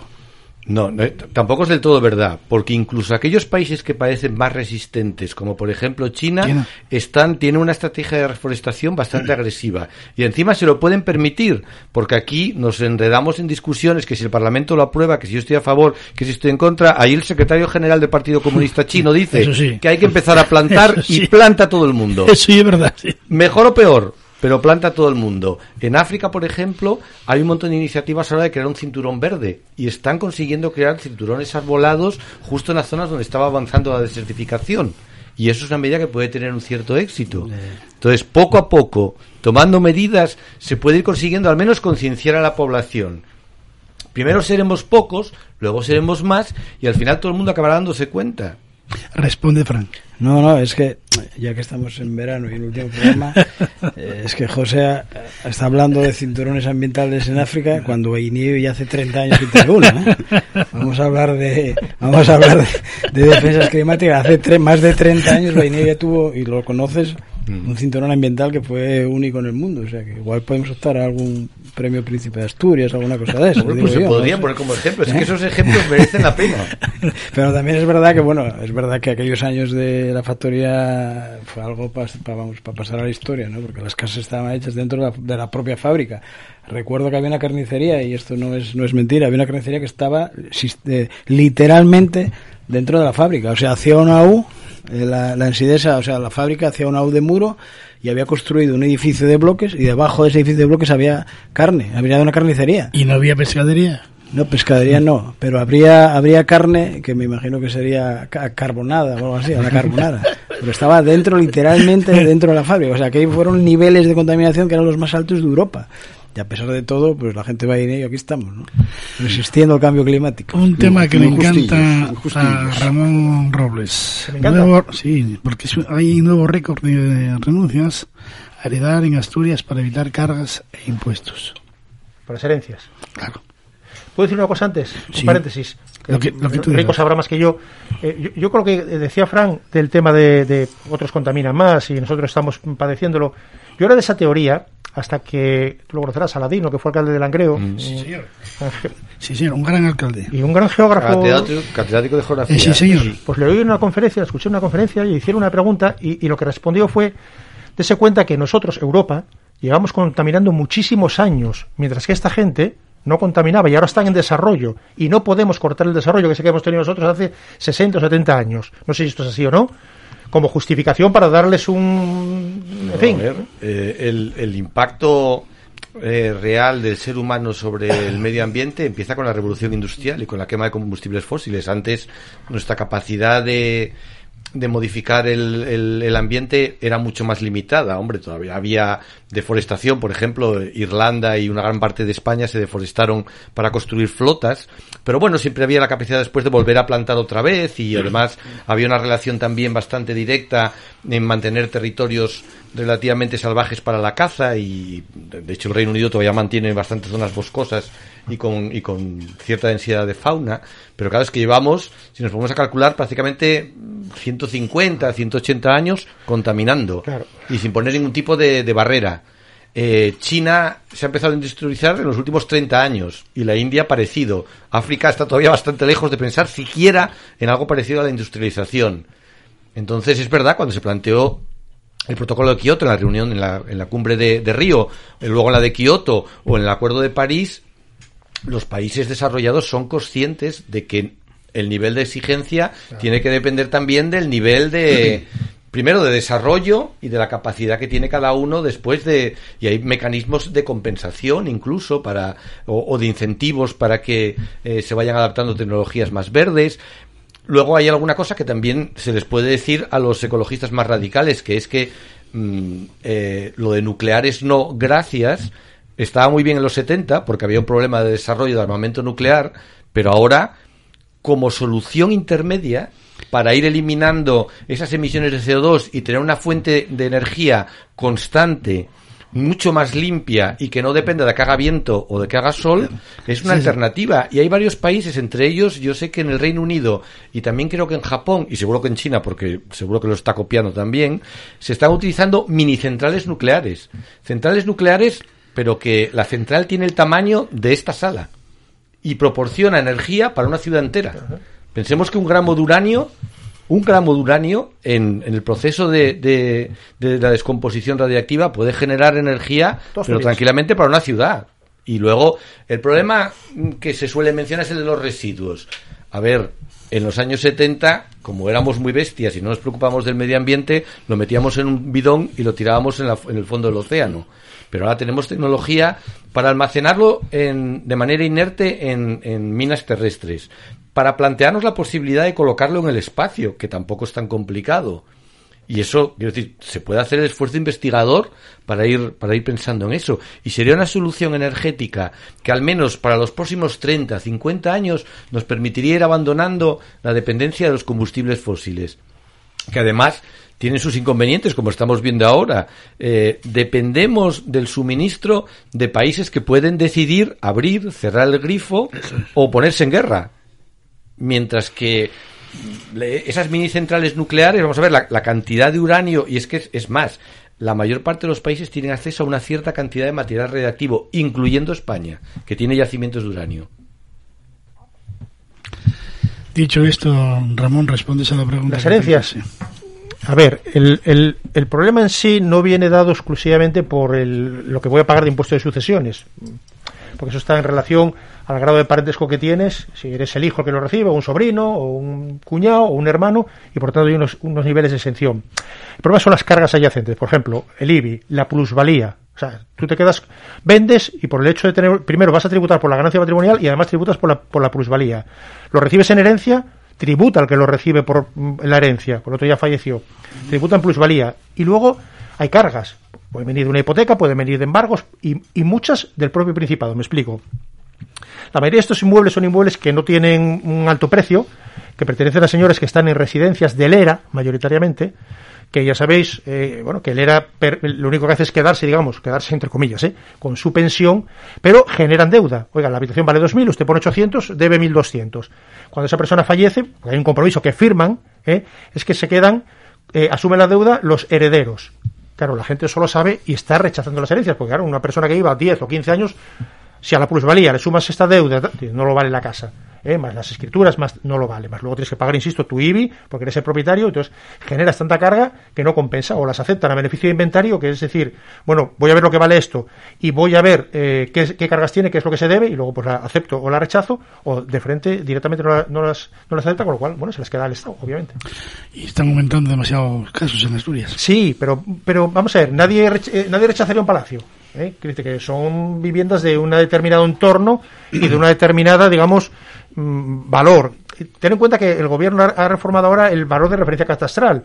Es decir, hay gente que va a la subasta, los famosos subasteros, que quiere comprar una subasta y compra un chollo. Compro esta, digamos, este local, me salió por 20.000 euros, ya, ya, pero es que el valor de referencia catastral a lo mejor de aquí son 150.000, porque lo vale, por la zona, por... Y tú vas a tener que tributar por eso, no por lo que lo compraste. Pues en la herencia pasa lo mismo.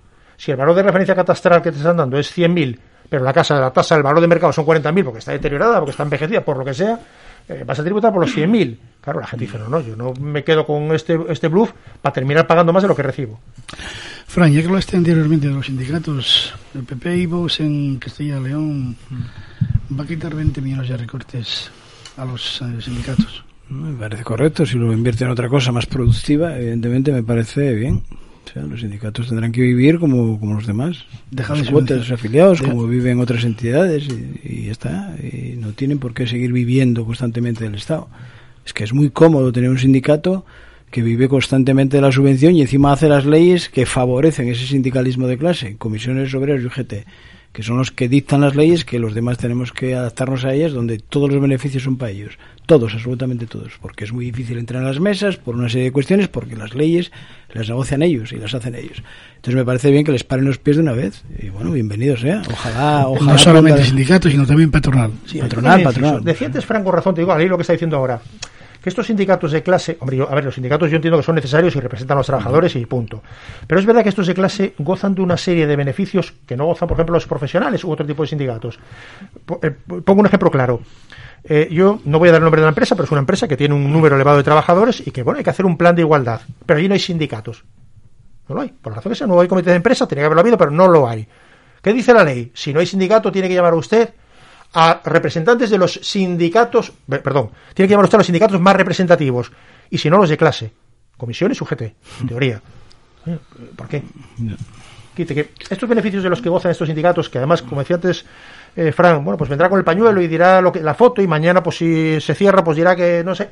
Esto con otro gobierno no pasaría, ¿eh? Eh, estaría ardiendo San Gobén o, o Asturiano, es decir, con un gobierno, digo, de PP en este caso, ¿no? Puedes estar seguro. Claro, entonces esto yo creo que la, pero la gente no es tonta, la gente, ya lo comentamos algo de Juan, yo creo que la gente está viendo determinadas cosas que llevan a la desilusión, no es tonta.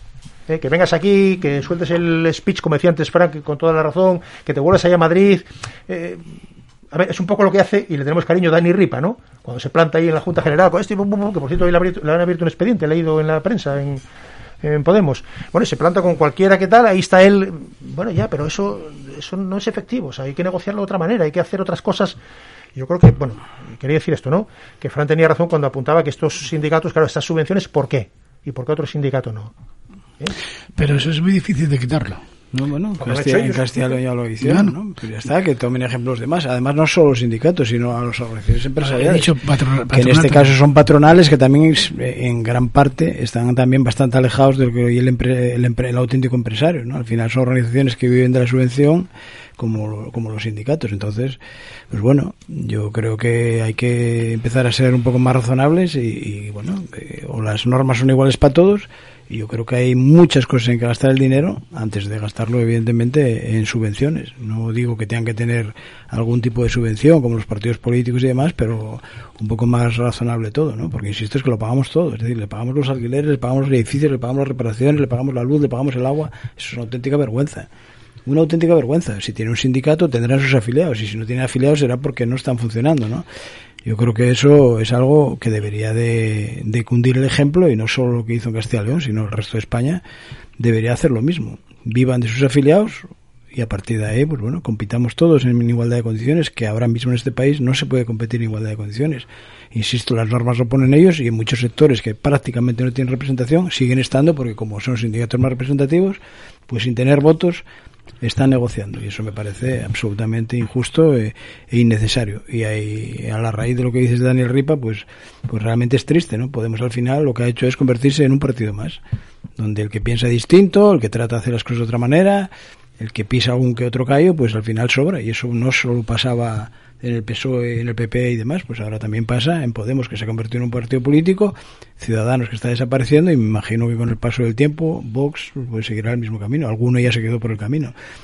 Al final las organizaciones políticas están formadas por personas, las ideologías serán distintas, pero al final la especie humana, el ser humano, funciona igual, sea de izquierdas, sea de derechas, los intereses son los mismos, al final los personalismos, los egoísmos personales, el poder, no tiene ideología. Son todos chinos, Son lo que diga el todos- secretario general. ¿Por qué sonríe Exactamente. el señor mm, José Rico? No, yo no quisiera dejar pasar, ya que mencionamos a vos, Castilla y León, la, la sorprendentes declaraciones del vicepresidente instando a reproducirnos y diciendo que el único objetivo del sexo es la procreación. Eh, Quiero decir, no sé si todos los políticos son iguales, pero algunos, la verdad, un, un minuto de reflexión y estar un poco callados y dedicarse a la gestión pública y no decir tonterías les vendría, pero que muy bien.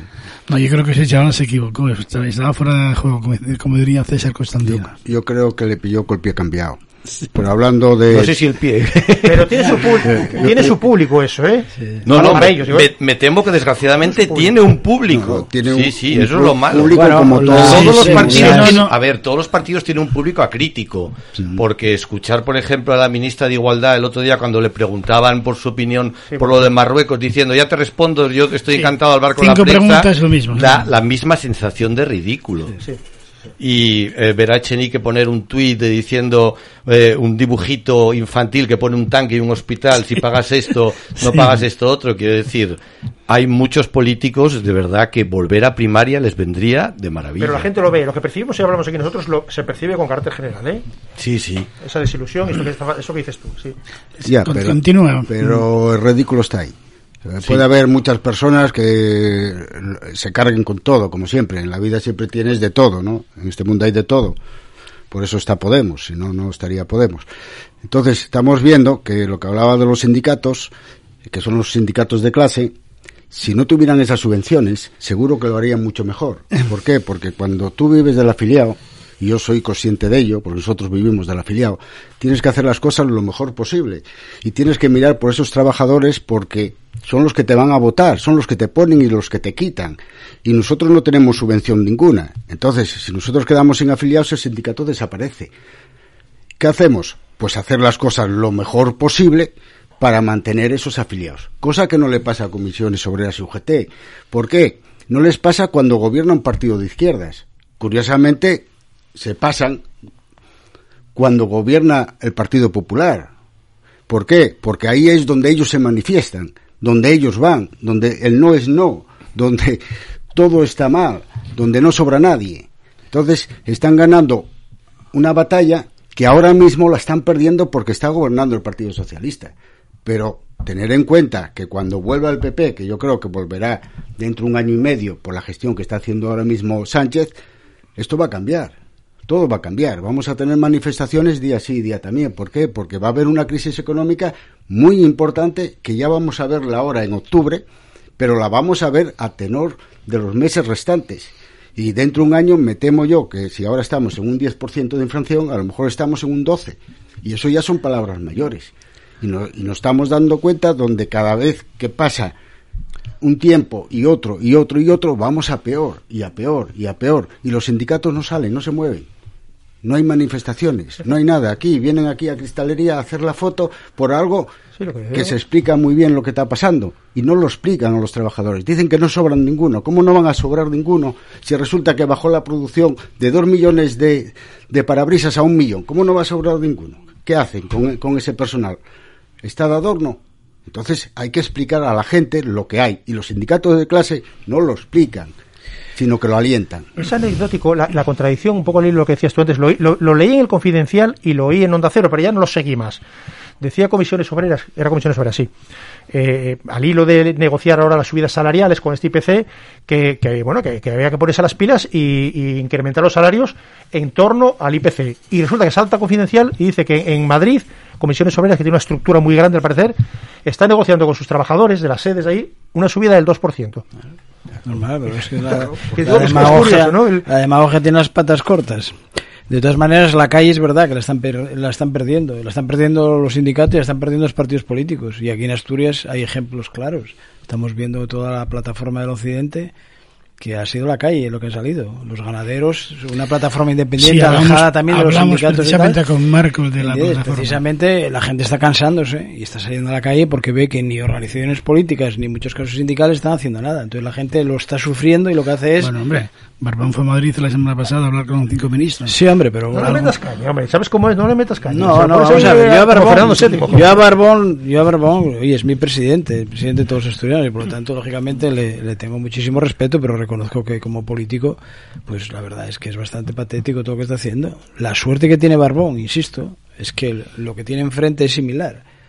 La gran desgracia de Asturias, que hasta Andalucía dio el paso de cambiar y cambió y el PP logró la mayoría absoluta, algo que era impensable, en Asturias es impensable. No, Mayada no ¿Por qué va a seguir ganando el PSOE? Porque no tiene nada enfrente. Desgraciadamente no tiene nada enfrente. Yo no tengo nada en contra de Tere Mayada, pero las declaraciones, su imagen, lo que está haciendo, demuestra que no hay alternativa. Y bueno, veremos a ver qué pasa. Yo también lo que tengo claro que el PP de momento no tiene líder oficialmente nombrado. Porque no olvidemos que Tere Mayada fue nombrada por el anterior presidente Casado al que ella medio apoyó en sus inicios, luego la apoyó de manera decidida, luego lo dejó de apoyar, Ella luego últimamente- apoyó a, a Feijó porque era el líder natural del PP y eso lo decía todo el mundo y lógicamente era el presidente y ahora apoyó a Feijó, pero cuidado que de momento el PP, y lo dijo Carmen Morillón, de momento el PP no tiene un interlocutor nombrado oficialmente. Igual fichen a Carmen Murillo. Bueno, pues Voy a hacer una es porra. una alternativa. ¿eh? En la última. Te cuento algo que me dijo Ramón una persona. Joa- Ramón Joa con información privilegiada. Eso, eso- esto es algo que me dijo alguien que tiene información privilegiada. Me dijeron que tenía un puesto ya en la SEPI. Mayada. Vamos a ver si es verdad, ¿eh? El que no la haya nombrado es significativo. Y yo espero que por el bien de Asturias, bueno, pues el centro derecha lleve un candidato lo suficientemente de peso, lo suficientemente importante, que, que despierte el interés no solo de los afiliados del PP, que también, sino de una gran mayoría de votantes asturianos y ciudadanos asturianos que están un poco hartos de 40 años de gobierno de, so- de socialismo. La política es alternativa. Lo que no puede ser es que un partido esté prácticamente 40 años, salvo ligeras excepciones de Sergio Marqués, que Pero lo dejaron tirado, con cascos, eso de y con otros cascos que duró tal. Entonces, lógicamente, Asturias yo creo que se merece ya, de una vez por todas, tener una alternativa que al menos permita ilusionar un poco y, y- y airear un poco esta provincia que está, bueno, pues, pues eh, sufriendo, sufriendo entre comillas los gobiernos del PSOE durante los últimos 40 años. ¿no?